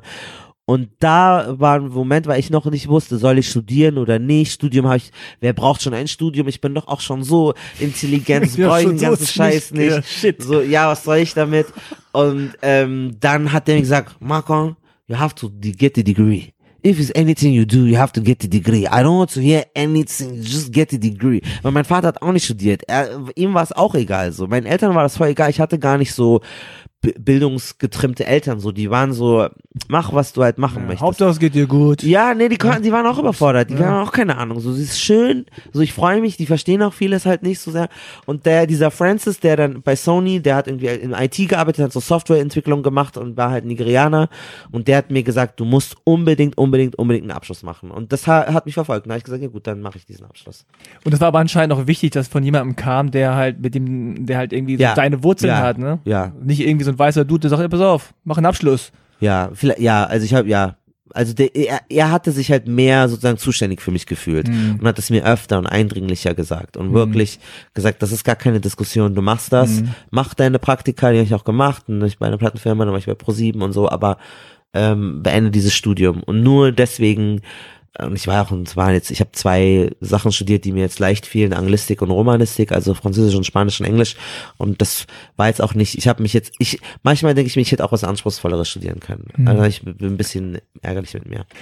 Ich bin ja echt fasziniert, weil äh, einerseits haben wir viele Parallelen Ja. so und auf der anderen Seite hast du so einen ganz anderen Mindset. Also Ja. dieses so, ey, ich bin der Shit und hier, die, die Welt wartet auf mich und irgendwer sagt Affe und du denkst dir so, du nennst mich ein Affe, ich bin aber Superior Affe oder keine Ahnung, ich bin, keine Ahnung, wenn ich erstmal in Hollywood bin, dann, ne, dann Ja, jubelst du mir das war zu. echt mein Ding, ja. Ja, und äh, also bei mir war das völlig anders, ne? Also so im Nachhinein war das wirklich so äh, immer dieses Bescheidensein und irgendwie wirklich genau das Gegenteil im Grunde, ne? Also auch komplexer haben, aber auch wirklich nur dieses, pff, das ist nicht für dich. Ne? Also auch dieses mit der Uni Ja. kann ich total nachempfinden. Also meine Eltern hatten auch keine Ahnung, ne? Ja. Die, die haben auch nicht gesagt, du musst studieren oder so. Äh, sondern die waren einfach so, ja, Hauptsache du kriegst einen guten Job und kannst gut leben. So. Ja. Aber für mich war dann irgendwann klar, ich studiere und, und aber wie geht das? Was mache ich das? Und, und dann bist du in dieser komischen Studentenwelt, meldest dich da irgendwo an und dann gibt es so, so einen ganz anderen Duktus und so Sprache und du denkst so, so gehöre ich hierher? Das, Mhm. Kann ich hier mitmachen? Ne? Mhm. Geht das einfach so? Mhm. Ach, okay, ich habe hier so dieses, dieses Schreiben, ne? ich habe ein Abitur, da kann man das ja auch machen, okay. Aber irgendwie war dann auch immer so unterschwellig dieses, dieses Gefühl, das ist ja auch noch ein bisschen eine andere Generation, Ja, also ich bin ja ein bisschen älter als du, so von wegen, so hoffentlich merkt keiner, dass hier irgendwas faul ist, so nach dem Motto, ja. So ein bisschen so, Mhm. äh, warte mal, Entschuldigung, was, Frank steht hier, aber du siehst irgendwie nicht aus wie ein Frank. Warte mal, müssen wir nochmal checken, ob du überhaupt hier mitmachen darfst, ja. Also so ein Gefühl, so ein Gefühl äh, war da schon da, Ja. so. Dann gehst du auf Studentenpartys und dann ist da auch manchmal so, so Mucke und denkst so, ha, ist, irgendwie denkt man dann schon so, ist nicht meine, meine Welt. Klar, und dann findest du wieder die, wo du sagst, aha, hier, alles klar, du auch, ja. Adil, ne, Marokkaner, die, also der, mit Ja. dem, hab im Studium kennengelernt, das war die allererste Folge mit Adil.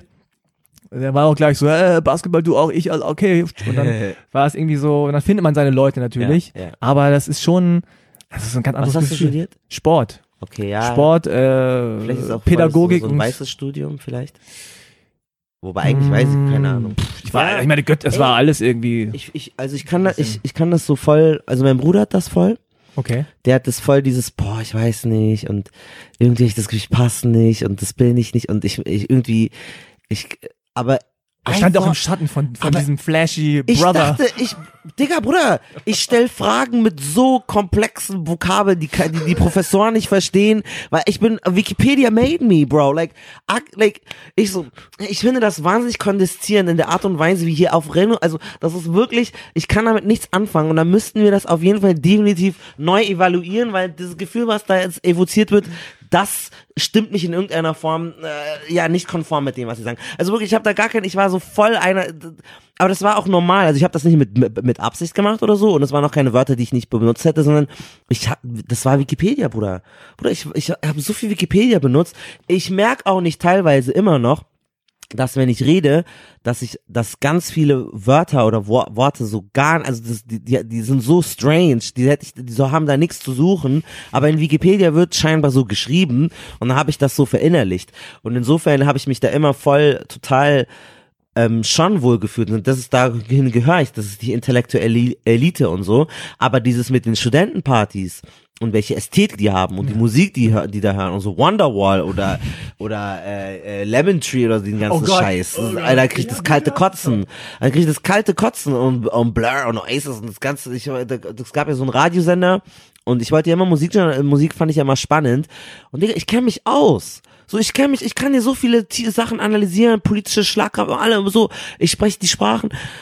Ja, aber wenn das nicht Indie-Rock ist, dann ist es keine Musik für die. Also für die ganz viel, was ist denn das, bla bla. Und dann musst du so Zeugs, weiß ich nicht, irgend so, keine Ahnung, Mumfords und so, ich, ich habe keine Ahnung, was das alles ist. Und das musst du dann hören und dann kommst du in diese Redaktion Mhm. rein. Da habe ich das tatsächlich gemacht. Ich habe dann auch so meinen Fragebogen, dann Alibi-mäßig, irgendeine Band die hieß Everything Everything, weil die habe ich mal ähm, bei dem Plattenlabel, musste ich mal deren Snippets hochladen. Ich war der Praktikant, der auf Amazon die, die Teile rausgesucht hat, die du dann als Forscher hören Ah, konntest, bevor du die CD okay. gehört hast. Und das habe ich dann Ali-mäßig reingemacht und dann hat's geklappt. Und nach dem zweiten Jahr durfte ich dann beim Studentenradio mitmachen. Davor Ach, war meine. Musik zu, Zu black. Zu black. Nicht, nicht kultiviert genug. Ja. Hast du dann das Gefühl gehabt, ähm, dass Leute versucht haben, dein Selbstbewusstsein irgendwie zu brechen? Dass sie gesagt haben, so, ey, dieser flashy Brother hier, der ist mir ein bisschen too much. Also das ist, das ist ja auch nicht so, das ist nicht so der deutsche Weg, ne? Deutsche Weg ist so solide, ist äh, irgendwie so stabil, ist irgendwie so, ich bin nicht besser als du und Ja. keiner ist besser als Ja, ich. ja. Ne? Wir sind alle gleich so und äh, wenn jemand irgendwie ein Ferrari fährt, ist es im Grunde gleich ein Arschloch und ein Angeber und so. Ja. Und ich kann mir vorstellen, wenn du da so kommst mit deinen Dreadlocks, bunte Klamotten, so Afrika-Kette oder sowas, Ja. irgendwie und du singst dann halt lauthals im, im Schulflur so, so irgendwie TLC, einfach so, auch damit man sieht, kein anderer kennt das, das ist der neueste Song, der kam gestern gerade erst raus, keiner kennt ihn. Ich kann auch schon die Lyrics, ne? und singst dann so, so, Baby, Baby, ist mir egal, was ihr denkt, weil ich bin the shit. Dass dann auch I viele denken so, Alter, was ist mit dem? So, den muss man muss ein bisschen runterholen. Ich singe auch auf dem Fahrrad die ganze Zeit. Picture this, äh, ach, einer kam zu mir, wegen dir habe ich jetzt Babyboy von Sean Paul und Beyoncé in meinem Kopf, äh, danke. Und ich so, yes. Ähm, Also ja, dann so, dass die sagen, nein, oh nee, das ist die müssen die runterholen, Voll, die müssen die ja, runterholen. damit kommen ganz viele Leute nicht klar. Also ganz, ganz viele, ich finde das ja voll erfrischend und angenehm. Ich liebe Leute, die was von sich halten, die ehrgeizig sind, die sich auch über ihren Intellekt und ihre Gedanken definieren. Weil, guck mal, bei mir war das ja so. Ich hatte nicht viel Geld, ich bin jetzt nicht hässlich, also ich, ich bin schon cute und so. Ähm, und da, darauf berufe ich mich auch manchmal. Also ich, ich, ich habe auch eine Folge bei der Connection Welle drüber gemacht, so wie das ist, wenn man sozusagen normschön klingt so weird, aber ich habe da auch, du hast auch Privilegien, wenn du irgendwie einigermaßen in Ordnung aussiehst. Aber trotzdem war ich jetzt nicht irgendwie der große blonde Hank. So, ich war trotzdem irgendwie so ein besonderer Typ. Also ich hatte eigentlich nicht keine anderen Qualitäten, ich hatte keine krassen Klamotten. Ich war, ich habe einfach eine coole Persönlichkeit. So, und dann entwickelst du die und dann ist es das, was du hast und das ist deine, Deine der andere, Währung, hat, ein- ne? der andere hat ein Parfüm, ohne das Parfüm, Digga, ich kann nicht raus und ich will meine Jacke oder ich muss zum Friseur. Und bei mir, ich, da, ich wusste immer, I'm okay, weil ich habe Charisma. Und das war mein Ding, das ist ein Überlebensmechanismus. Und aber ganz viele Leute kommen damit nicht zurecht. Ich musste ja auch lange lernen, mich so zu lieben, wie, wie ich bin und das zu akzeptieren, dass ich laut bin oder dass ich, dass ich so bin, wie ich bin, dass ich auch sehr, also sehr nervig sein kann und so. Das ist auch ein langer Prozess, weil man, weil dir auch wieder gespiegelt wird, auch was Männlichkeit bedeutet so. Ich habe nicht das Gefühl, dass ich so eine klassische, ähm, ähm, ähm, ja, das klassische Männlichkeitsbild irgendwie erfülle. Und das sind auch Dinge, wo du dann langsam lernst, dich so zu akzeptieren, wie du bist und äh, das toll zu finden.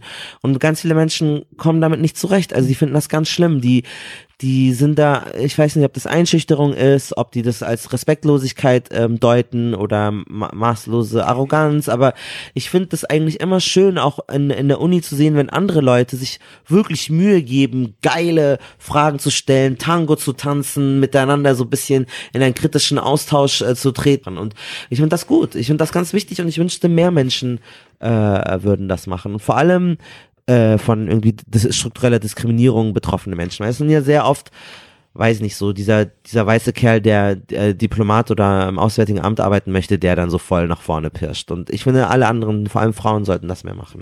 Aber du hast schon das Gefühl, dass dein Charakter, deine Persönlichkeit natürlich auch von der Herkunft äh, und von dem, was äh, auch so besonders ist an deiner Geschichte, ähm, dass das da herkommt auch ein bisschen? Boah, das ist eine echt gute Frage, die ich mir oft stelle, wo ich oft mir, weil an sich bin ich einfach an sich einfach ein individueller Typ.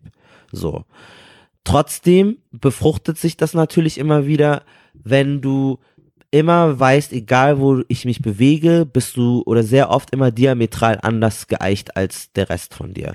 Und das kann ich auf so viele Parameter festmachen. So, dann gehst du in den Raum, dann sind die alle weiß, dann sind die, ähm, kommen die alle irgendwie aus äh, Bildungshaushalten, dann haben die alle viel mehr Geld als du, dann hören die andere Musik, dann sind die oft sehr ländlich und ich bin irgendwie aus der Großstadt und so. Und es sind so viele Sachen, die du nicht, das weiß man ja. Also als Kind ist man sich ja nicht dessen bewusst. Und dann hast du oft irgendwie mit Leuten keine Freundschaften so sehr gepflegt oder nicht so eine tiefe Verbindung gehabt. Aber nicht unbedingt, weil du jetzt so ein, so weird bist, sondern weil die einfach leider funktionieren wir so ganz klassisch nach diesen gesellschaftlichen Milieus, die irgendwelche Soziologen, und das ist voll traurig eigentlich, dass es so ist, aber tatsächlich ist es halt leider so. Und ich treffe ganz viele Leute, die im Journalismus arbeiten, in Medien arbeiten oder in irgendeiner Form in der Corporate-Welt äh, Bildungsaufsteiger sind und ähnlich aussehen wie ich und nach drei Stunden sind wir die allerbesten Freunde, weil wir uns hunderten Stunden lang die Augen ausholen, weil wir dieselben Erfahrungen machen. Und wir dachten, oh krass, ich dachte, wir sind so Einhörner und so Aliens. So, das heißt, das ist eine Riesenkomponente, dass ich, dass du nirgendwo so richtig Fisch im Wasser sein kannst. Aber dann glaube ich, dass ich auch als Mensch einfach ein, ein extravaganter Mensch bin. Also ich bin schon einfach, ich, ich weiß nicht, ich bin, ich bin auch sehr laut und sehr, ich mag das halt irgendwie gerne. Und wie viele kommen und sagen so, ah, das ist das hier nigerianische Blut in dir. Boah, ja, ja, klar. Ja. Natürlich. Du hast Ihr seid ja Blut, alle so. Du hast, ihr habt ein lautes Organ. Ihr seid bla, ja alle bla. so wie Eddie Murphy, Will Smith. Ja. Das kriege ich so. oft, aber ich krieg aber auch oft so, ähm, wenn, also, wenn ich was verkacke oder so, oder wenn ich mal lauter bin oder wenn ich mich anders verhalte, dann kann es ja oft damit einhergehen, aber nicht, weil es mir im Blut liegt, sondern weil es Erfahrungen sind, die damit korrelieren. Mhm. Und äh, dann wird mir das aber auch immer abgesprochen, ja, ist doch scheiße, das hat doch nichts damit zu tun, ist mir doch scheißegal, ähm, wir sind alle gleich und das musst du dann, da musst du genau sein. Nein, meine Erfahrungen, die Rassismus, das, äh, die ich mache oder wie ich wahrgenommen werde, prägen natürlich auch meine Persönlichkeit. Und wenn ich da ein bisschen anders bin, dann habe ich auch Verständnis dafür, dass ich vielleicht nicht identisch funktioniere wie du, weil ich durch andere Erfahrungen geprägt wurde. Also das heißt, da fehlt dieser Zwischenschritt. Ich finde sehr wohl, also Aussehen und Herkunft kann auch miteinander einhergehen, welche persönlichen Persönlichkeitseigenschaften ähm, Eigenschaften du hast, aber es ist nicht genetisch irgendwie von innen im Blut drinnen, sondern das hat ja auch viel damit zu tun, wie du von außen wahrgenommen wirst. Das ist ja auch das Argument mit vielen Frauen, dass man dann sagt, na ja, aber die Frauen äh, wir studieren ja auch diese ganzen Fächer nicht, die sind halt nicht technisch so veranlagt. Die wird das halt auch die ganze Zeit gespiegelt, dass du das als Frau nicht machen kannst oder du Ja. wirst halt zu ganz anderen Dingen, zu mehr Devotheit erzogen. Und als schwarzer Mann ähm, oder als ausländisch gelesener Mensch gibt's ganz viele Dinge, was das ist ja diese self-fulfilling prophecy. Ja. Und wenn die das die ganze Zeit gesagt wird, dann äh, dann dann resultiert das auch da drin. Aber für mich mh, ja, ich, ich krieg das manchmal zu hören. Ich weiß es nicht. Das, ich, weiß nur zum Beispiel in Nigeria. Ich war in Nigeria einen Monat. Und da hatte ich so mentale Freiheit. Das war halt einfach so schön. Also ich war so, ich habe mir den ganzen Scheiß keine Gedanken gemacht. Ich war einfach Mensch. Ich war einfach Mensch. Ich war, obwohl ich da zwar weiß bin, aber das war so angenehm. Das war so angenehm, sich für diesen ganzen Scheiß keine Gedanken zu machen und irgendwie, irgendwie äh, in, in, ins Naturreservat gehen oder irgendwie Theatervorstellungen angucken und oder wenn du Ausländer bist, bist du es ja auch tatsächlich. So, Ja, weißt du, genau. dann bin ich es auch gerne. So, ja, I'm from Ja, Germany, ja. bla bla. Und das war fantastisch. Also da, da habe ich gemerkt, ähm, es macht schon einen großen Unterschied, ob du sozusagen als fremd gelesen wirst. Ja, total. Ich meine, wir kennen das ja teilweise nicht anders hier in Ja. Deutschland und das ist unser Leben und das ist auch das, was ich mit halber Kartoffel so spiegeln will oder zeigen will, dass es ähm, einfach schon so, so Dinge gibt, die, die man nicht anders kennt. Ja. Man ist einfach jedes Mal, wenn man irgendwo ist, der andere oder der, der anders aussieht. Ja. Und das prägt einen natürlich, aber es Ja. ist schon so im Leben integriert, dass es nicht uns jetzt immer so explizit auffällt, ja. Wie bei Frauen halt, so klar, Frauen, jede Frau äh, überlegt dreimal, ob sie dann jetzt irgendwie nachts äh, einen gewissen Weg lang gehen kann oder nicht. Die Männer müssen das nicht unbedingt tun, ne, machen es auch vielleicht nicht. Aber bei Frauen ist das so normal, das ist für Ja. die normal. Ja. Ne? Und äh, da denken die nicht drüber nach, sondern das ist einfach so, immer schon so gewesen. Genau, ja? oft ist man sich dessen gar nicht bewusst. Genau. Also, ja. ja. Ja, genau, das meine ich. Und ähm, ich meine, wie ist denn das, wenn du äh, tatsächlich so rassistische Erlebnisse hattest, Erfahrungen gemacht hast? Ich meine, jemand, wenn jemand sagt Affe, ist das schon echt eine harte Nummer, ja? Ja. Konntest du da immer drüber stehen, hast du es immer weggelächelt, hast du mal gesagt, so, so ey, pff, I'm superior oder ich höre gerade hier TLC, ist mir egal?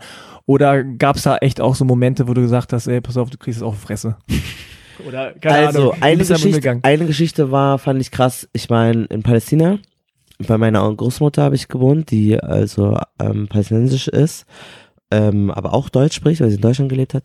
Und da habe ich so eine Reise gemacht nach Ramallah, ist eine Stadt in Ramallah, und habe dann da äh, steigt ein, so ein Taxi, dann fährt er mich überall hin. Ich habe dann irgendwie, der hat dann voll viel Geld verlangt. Und dann hab ich gesagt, du Digga, das ist viel zu viel, das zahle ich nicht. Und der wollte irgendwie 150 Euro, ich, gebe dir, keine Ahnung, ich gebe dir 100 Euro oder sowas. Und hatten wir das intern ausgemacht und die Sache war zu. Ich kam nach Hause, dann komme ich zu meiner Oma und sagte, ja, was hast du gemacht? Und dann sag ich so, ja, ich habe mir die Stadt angeguckt. Wie viel hast du gezahlt? Dann hab ich gesagt, ähm, ja, äh, der wollte ähm, 150 oder so, 100 oder so. Und dann hat sie mich auch noch verarscht. Die so, dumm bist du, hast du viel mehr gezahlt, als du hättest zahlen sollen. bla bla bla. Da hat sich richtig ins Fäustchen gelacht, so dass ich ähm, sozusagen zu viel gezahlt habe.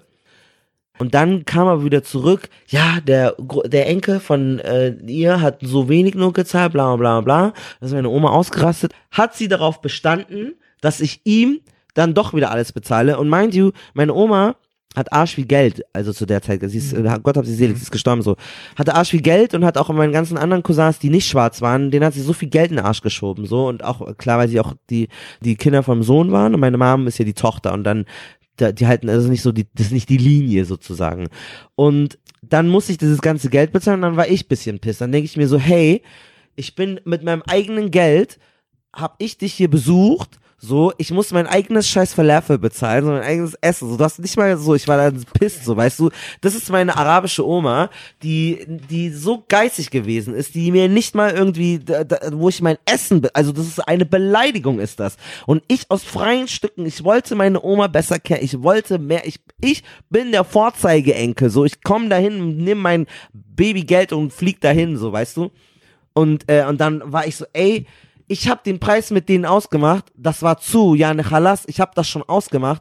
Warum machst du jetzt so und nimmst mir Geld, der ich keinen Job habe, wo ich, äh, so, wo, wo, wo, so, was soll das? Was soll, warum willst du, dass ich jetzt noch weitere 50 Euro verliere? Ich muss noch reisen, nach, ich war sauer. So. Und dann ist sie ausgerastet, dann ruft sie meine Tante an. Was macht er hier? Bla bla, er soll sofort weg. Scheiße Afrikaner. wa- wa- Was ne, ne? Und das hat mich richtig verletzt. Das hat mich wirklich verletzt. Das hat mich wirklich, wirklich ganz, ganz tief verletzt, weil ich mir dachte, so, das, das ist meine eigene Großmutter. So, und davor, wir waren noch immer nett und küssen hier und bla und so. Und ich habe auch bei ihr geschlafen und sie hat auch manchmal gegessen, aber manchmal musste ich mir mal, also, also ich bin da schon pe pe- penibel und pedantisch, weil das halt auch im, in diesem arabischen Kontext einfach eine Beleidigung ist. Und wenn die dann auf einmal, wenn ihr irgendwas nicht passt, und vielleicht habe ich sie angemurrt und ich war auch irgendwie äh, stärker in meinem Ton, weil mir dann der Kragen geplatzt ist, aber dann beleidige mich als Esel, so was auch immer, aber doch nicht irgendwie scheiß Afrikaner so. Und das, das hat mich schon verletzt. Das hat mich wirklich, wirklich gestört. Wenn jetzt so in der Schule und so, klar, wahrscheinlich hat das es auch nicht äh, spurlos an mir vorbeigegangen, wenn die da irgendwie äh, das N-Wort gesagt haben. Mein eigener Lehrer, mein Religionslehrer hat mich auch ähm, als Neger beleidigt, als ich einmal, ich habe ihn dazu, ich habe immer ihn darum gebeten, dass wir mal eine Sonderstunde machen über Islam, weil ich habe katholischen Religionsunterricht gemacht und wir hatten keine Ahnung darüber und dann war ich genau in dieser Stunde krank und hat er mich vor den restlichen Klasse dann äh, als solcher bezeichnet und ähm, dann war ja, das ist ja bayerisch und so, aber das ging irgendwie, ich weiß nicht, das das, das das hat Geht mich so. schon gestört, aber das war jetzt nicht, das hat nicht so eine tiefe äh, Narbe hinterlassen. Aber das äh, von meiner Großmutter fand ich schon schlimm. Also das hat mich schon, das fand ich schon schlimm. Und ich habe das auch oft leider auch, ähm, also arabische Menschen und palästinensischen Communities ist auch so ein Ding. Also es, es war nicht immer, das es schwingte dann immer schon so mit, äh, ja, mein Vater, der äh, Nigerianer, der, der, der Asylant und bla. Und das, das war denen auch alles ein Dorn im Auge, dass der der, also der ist auch so flashy. So mit, ich hatte, als ich als Kind war, ähm, hatte der kein Geld, der hat in Sexshops geputzt, aber jetzt hat er so einen gelben Lamborghini, den er fährt und sehr, ja, und sein Laden, der läuft gut und der hat Ringe und seine Stiefel und und meine ganzen palästinensischen Verwandten, das, die waren auch alle Kinder, wir sind alle Kinder so. Also mittlerweile ist es alles cool und wir verstehen uns gut, aber damals ist das, ja, und dein Papa und bla und bla und ne, und die haben da immer so müde drüber gelächelt und sich da ein bisschen lustig drüber gemacht und, und konnten das auch nicht nachvollziehen, warum er so erfolgreich ist. Mein Vater ist ein sehr gemachter Mann, ist sehr stolz auch darauf, dass der wirklich, der hat in diesen in diesen Containern da gelebt. So, ich, ich kann das mir gar nicht vorstellen.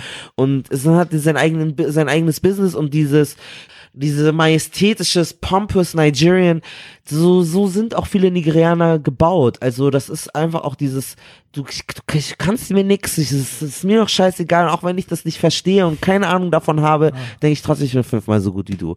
Und das ist auch, du kannst eine dicke Lippe riskieren, ich bluff sehr viel, ich kann mich sehr gut verkaufen, aber es ist wichtig, ich find's gut und deswegen diese so Sachen in der Schule, wenn da die Metzgerin irgendwie dich komisch anguckt oder so, das ist nicht so wichtig. Es ist eher, wenn es dann entweder Familie ist oder im Job. Also im Beruf habe ich sowas halt oft erlebt oder wenn dann deine Karriere dann davon abhängt. Das sind dann Sachen, die dann schon äh, einschneiden. Okay, was hast du da erlebt, sag mal? Ja, also dann machst du so eine Erfahrung wie, ähm, ich war dann irgendwie, wir waren bei so einer Gerichtsveranstaltung und da kommt so ein älterer weißer Reporter, Journalist rein oder so, und der guckt mich dann von, und der guckt mich dann so an, so von oben bis unten, beäugt mich, Mhm. ne, ne, aha, bla. Dann sagte mir ganz langsam, und guck mal, das war ähm, ein ganz wichtiger Fall. Wir waren mucksmäuschen still, wir haben alle gelauscht. Ich habe so meine Notizen, Gericht, juri, juristische Journalismus und so. Also das war mein erstes so. Da schaut er mich so an. Das ist für Presse reserviert, sagt er ganz langsam. Hier sitzen Journalisten. So. Und dann ähm, richte ich so meinen Kopf so ein bisschen zu ihm, aber es ist mir unangenehm, weil komm, so, sage ich ihm so, ich habe verstanden. Kurz, hab ich ganz kurz, ich habe dich verstanden. Nein, nein, nein, nein. Hier, hier sitzen nur Journalisten. Ich sag's nochmal langsam Ja, genau. für Sie, falls Sie meine Sprache Und nicht ich sag so sprechen. ganz ruhig so, tsch, ja, ich hab's gecheckt, so like, ich will jetzt diesen Setz Prozess. dich. Das wurde auch spannend. Ja. Und dann äh, hat er das irgendwie dreimal gesagt, es ging so hin und her, hin und her, mit seinen eierschalfarbenen Gesicht und ach, ich, war, echt pisst. Und dann äh, sag ich so, ja, ich hab's verstanden, bla bla, bla, ich will jetzt mich konzentrieren. Dann wäre er fast gegangen und nach hinten gegangen. Und dann sagt er, nein, nein, nein, ganz ehrlich, das glaube ich Ihnen jetzt nicht, dass Sie Journalist sind. Und dann war ich so, war ich so sprachlos. Und ich so, ey, ich habe keine Energie, so wirklich. Denk dir in deinem Kopf, was du willst, aber hab wenigstens die Höflichkeit, so zu tun, als würdest du mir glauben. Aber die Dreistigkeit mir so. Und dann war so mein, so ein älterer Kollege, der auch mit dabei war, guckt ihn dann an, gibt ihm so einen Blick und dann merkt er, ah, jetzt ist okay. Wenn der ältere weiße Mann Mhm. sagt, das ist okay, dann hat er sich nach hinten gesetzt. Und dann wollte ich mir später so ein bisschen Luft über die Situation äh, machen und dann kam halt so von wegen, naja, ich hätte dir wahrscheinlich auch nicht geglaubt. Und das ist dann ein bisschen doof, wenn du dann kein Ventil hast, um da irgendwie dieses Gespräch zu führen und was das bedeutet und ähm, das dann immer abgetan wird und das ist, das sind halt doofe Sachen. Aber also so, klar, so latent ins Gesicht sagt dir ja keiner irgendwie, wobei es ist, ist mir auch schon passiert, dass man irgendwie, naja, äh, weil du so und so bist, dann äh, bist du nicht äh, Identifikationsfläche und bla und bliblablub und wir wollen ja die, mehr, die alle Leute erreichen und sowas. Aber das kann man nie so haptisch fassen. Und ich glaube auch dann im Großen und Ganzen, dass sich sehr viel auch ergibt und dass es so eine, so eine Mischung aus allem ist. So meine Persönlichkeit, die Situation gerade. Man kann das immer leider, das ist ja das, das Gemeine an Rassismus. Es schwingt immer ein bisschen mit, aber es ist nie das Alleinige. Es ist nur ein Faktor von vielen. Und deswegen kann es auch sein, dass ich manche Jobs oder manche Sachen nicht bekomme, weil ich auch einfach nur scheiß unzuverlässig bin oder mein Sch- Scheiß zu spät Ja. abgegeben habe. Und dann Rassismus noch so ein kleines extra Würze mit drauf, weißt du? Also ich glaube, ich würde es mir eher so wie so ein Handy oder wie so ein Du hast so ein kleines Extragewicht, was du trägst. Aber das bestimmt ja nicht, wie deine Leistung ist, sondern es ist ein Faktor von vielen. Ja, ja, das hast du schön gesagt. Also das ist wirklich so ein, so ein extra Gepäck, was Ja. einfach immer so, was du immer mittragen Ja. musst und man weiß immer nicht genau, ist es jetzt deswegen, Genau. deswegen ich da nicht reinkomme oder ist es irgendwie, aber du kannst es auch nicht ablegen. Nee. Ne? Du kannst es nicht einfach Nee. so, komm, ich nehm's heute mal nicht mit. Ja. So, das können manche, äh, die dann vielleicht irgendwie einen anderen Hintergrund haben, aber man sieht's nicht. Genau. Aber bei uns jetzt in unserem Fall, äh, hier in unserem Umfeld geht es halt nicht. Ja. Und äh, es gibt einfach bestimmte ja, bestimmte Vorstellungen, Klischees und jeder hat die natürlich, so auch äh, andere halbe Kartoffeln haben das. Ähm, und deswegen ist es halt auch so wichtig, dass man sozusagen jeden in jeder Position mal sehen, gesehen hat Ja. oder sehen könnte. Ne? Ja. Das ist das, was aber auch viele dann nicht verstehen, so dass das wichtig ist, dass man einfach sieht, ah, jeder kann das sein, jeder kann das werden und ein Journalist kann so aussehen wie du oder ich. Ne? Ja, das ist wichtig und auch dieses, ich finde es ganz anstrengend und ganz schlimm, immer alleine irgendwo zu sein. Also dieses, wenn es immer nur es, ich weiß nicht warum, da ist ja immer die Begründung, na ja, wir finden keine Qualifizierten oder so, aber ich kann mir das nur, ich weiß, ich habe mit, also ich muss immer so Analogien finden, aber ich habe mir eine Frau hat mal erzählt, die hat irgendwie über alleine so Mechatronikstudium oder so und das, es gibt mir ein oder zwei andere Leute, dass ich das verteilen kann, dass sie uns manchmal Blicke zuwerfen können. Das zermürbt mich auch eher. Also, weil ich bin echt tatsächlich wirklich so selbstbewusst. Ich ist cool, wenn andere Leute das wirklich auch sehen müssen. Es ist auch wichtig, das zu sehen. Ich kann Arzt und ich kann das alles sein. Aber like, I been new. Like, das weiß ich schon, dass ich alles machen kann. Aber der Prozess ist so anstrengend, dass ich teilweise mir teilweise denke, ich habe keinen Bock mehr auf den Scheiß. So, ich habe keinen Bock auf den Scheiß. Gehe ich ins gehe ich Entertainment oder mache ich Deutschrap-Journalismus oder so und dann brauche ich mich nicht damit rumschlagen, weil in Themenkonferenzen, das sind auch Dinge, die gar nicht bewo also gar nicht so plakativ schlimm sind, sondern das macht einfach weniger Spaß, wenn du das alles auf dir selber tragen musst oder wenn keine Ahnung, es steht irgendwas an, Malcolm, wir brauchen mehrfach diskriminierte Kanzler und dann mache ich das hier gerne, ich gebe dir alle meine Ressourcen und so, aber das wäre geil, wenn in der Redaktion schon einer wäre und du nicht über fünf Redaktionen die einen fragen musst, den, den du über zehn Ecken kennst. Und ich glaube, mein, sagt, mein Bruder sagt genau das Gleiche. Das ist einfach schön, wenn du irgendwie zwei, drei Leute hast, die das irgendwie teilen und mit denen du dann nicht so ganz, äh, ganz alleine bist. Weil das macht auch eine Menge aus, wenn ihr am Mittagstisch sitzt und worüber redet ihr und dann sagt der eine, ja, das habe ich auch mitbekommen. Und dann sagst du, ja, ja, das habe ich auch mitbekommen. Und wir sind nicht alle eine homogene Masse. Irgendwie, das ist nicht jeder Kanal mit Boxerschnitt ist gleich. Aber es gibt vielleicht Dinge, die man eventuell durch die Erfahrungen eher auf dem Radar hat aber das Thema geht dann im Gespräch unter, weil die dann alle drei über äh, Schulz und Böhmermann reden oder keine Ahnung, keine Ahnung über was die reden. Ja, ja. Und da rede ich nicht mit. Like shit, ich kann nicht, das, Ja. ich, ich kann da nicht schauspielern. Als Kind, ich habe da auch drüber gesprochen. Es gibt so ein Sunken Place, also so ein Ohr. Kennst du den Film Get Out? Ja, ich habe nicht Ja, gesehen. okay, mu- ja, musst du dir auf jeden Fall ja, muss angucken. ich, äh, will ich auch unbedingt. Und Ma damals hatte ich so eine Phase im, im so ja. Abi Keine Spoiler jetzt hier, ne? nee, nee. Ich hatte so eine Phase, wo ich alles so, wo ich ähm, so getan hätte, habe, als würden mir diese Sachen gefallen und da so mitgemacht habe. Damit man dabei und ist, diese ne? Klamotten Mhm. getragen Ja, habe ja. und mich da so und auch nur sozusagen weiße Freunde hat, aber mir darüber keine Gedanken gemacht habe. Und das geht, ist kein Dauerzustand. Du kannst dich nicht immer unterordnen und dich immer, alles, was dich interessiert, immer auslöschen und das spielst du hier eine Rolle. Ja. Also und ich kenne auch Leute, die eine Rolle spielen. Die haben richtig Split Identity. Hm. Die, mein Bruder ist auch so. Der, der ist in der Allianz, der arbeitet in so einer Versicherung, ist ja noch schon ein kreativer Beruf. Da ist er der Leon. Und dann ist er da so und und bla bla. Und dann hat er einmal, weil der, äh, der, der, der so Hausmeister macht, mit dem ist er auf die Schule gegangen, dass derselben ging, und der heißt Armin, also hat äh, iranische Wurzeln. Und dann sehen die sich und dann haben die sich ganz anders gegrüßt, Ja, bewegt, bla ja, bla. ja. Dann kam der Chef von meinem, von meinem, von meinem Bruder, ja, Herr Ohanwe, das, aber so habe ich sie ja jetzt noch nie erlebt. Was war das denn? Was war, ja genau. Ja, Sportsfreund, das war aber, boah, und mein Bruder war das so unangenehm, der ist tausend Tode gestorben. Der ist eher so einer, der, der ganz, dem das ganz wichtig ist, das zu trennen und sich da, Mhm. weil er auch noch mal ganz krassere, also der ist noch mal richtig, der hat auch, sehr, keiner von seinen Freunden hat studiert, die sind alle nach der Hauptschule und machen alle so Hand oder halt so richtige Arbeit. Mhm. und der ist nochmal ganz anders so. Der ist nochmal der ist nicht so zuge oder nicht so umgänglich vielleicht wie, wie ich manchmal in seinem Dings.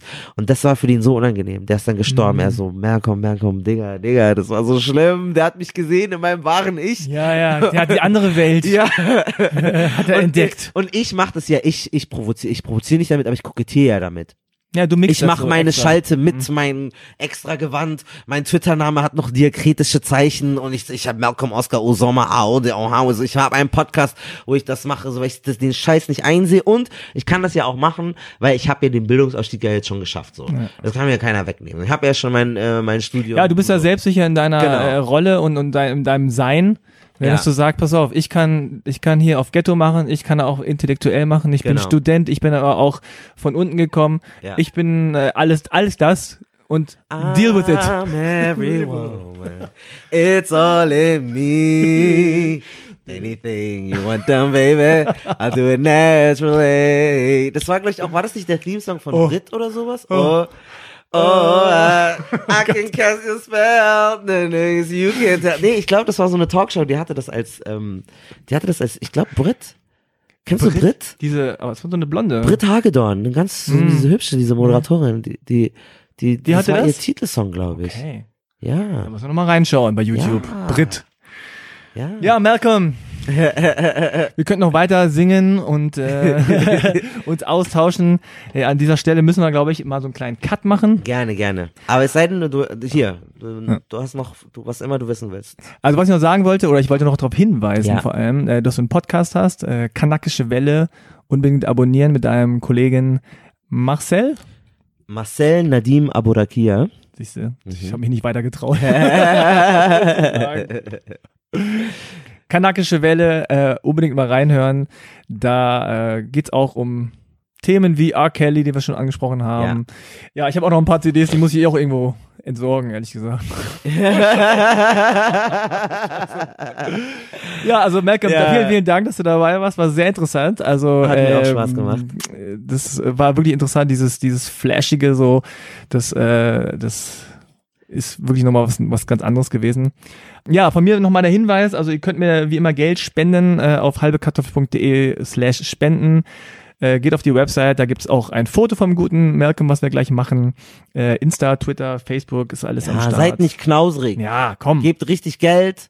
Danach lasst ein äh, Like und Follow bei uns noch da. Genau. Und ähm, schreibt mir gerne, wenn ihr es euch nicht, wenn ihr noch Sachen wissen wollt, so, wenn ihr, ne, kontaktiert mich, das beantworte ich euch alles gerne so. Und wirklich, das ist wirklich, so Rapperinnen oder Rappende, ähm, ich bin, ich bin, ich meine das Bier ernst. okay. Ich, ich, ich, ich bringe euch groß raus. Ich bringe euch ganz groß raus. Also so, ja, coole, tolle süße Menschen, die volljährig sind und Rap-Talent haben und richtig auf die Kacke hauen. Und die wollen. schreiben dir äh, am besten auf Instagram oder? Genau, Malcolm Music. Malcolm, M-A-L-C-O-L-M, Music. Aber das ist ja dann verlinkt Ja, das so, kriegt das seht schon ihr hin, dann ne? alles, genau. Also ich Genau, googelt den guten Malcolm an, er hat ganz viele tolle Wikipedia-Artikel geschrieben. Ja, ich habe SWV den Artikel auch geschrieben. Echt jetzt? SWV, Blackstreet, äh, die Sängerin No Coco Diggity. von SWV, ja, No Diggity. Okay, also verbringt ein bisschen ich bin so Zeit ausufernd. mit Malcolm. genau. Deep Dive, Malcolm. Alles klar. Dann vielen, vielen Dank, dass du hier warst. Euch eine gute Zeit. Bis zum nächsten Mal. Ciao. Ja, zum Schluss noch ein kleiner Hinweis. Äh, Halbe Kartoffel gibt's jetzt auch bald live. Am 13. Juli 2019 bin ich bei dem Auf die Ohren Podcast Festival äh, in der Nähe von Berlin. Und zwar sind wir da auf einer Insel namens Lindwerner, also äh, wirklich äh, idyllisches Ambiente, die besten Podcaster am Start. Ich habe auch einen Überraschungsgast dabei, das werde ich in den nächsten Tagen ankündigen, also achtet auf die Social Media Kanäle. Ah, ah, ah. Ich würde mich freuen, wenn ihr dabei seid. Es gibt auch noch ein paar Tickets, müsst ihr euch aber ein bisschen beeilen. Den Link habe ich in die Show Notes gepackt. Also, würde mich freuen, euch da zu sehen, ein bisschen auch Backstage, Vorstage und Nachstage auch irgendwie zu labern. Macht's gut, bis dann, ciao.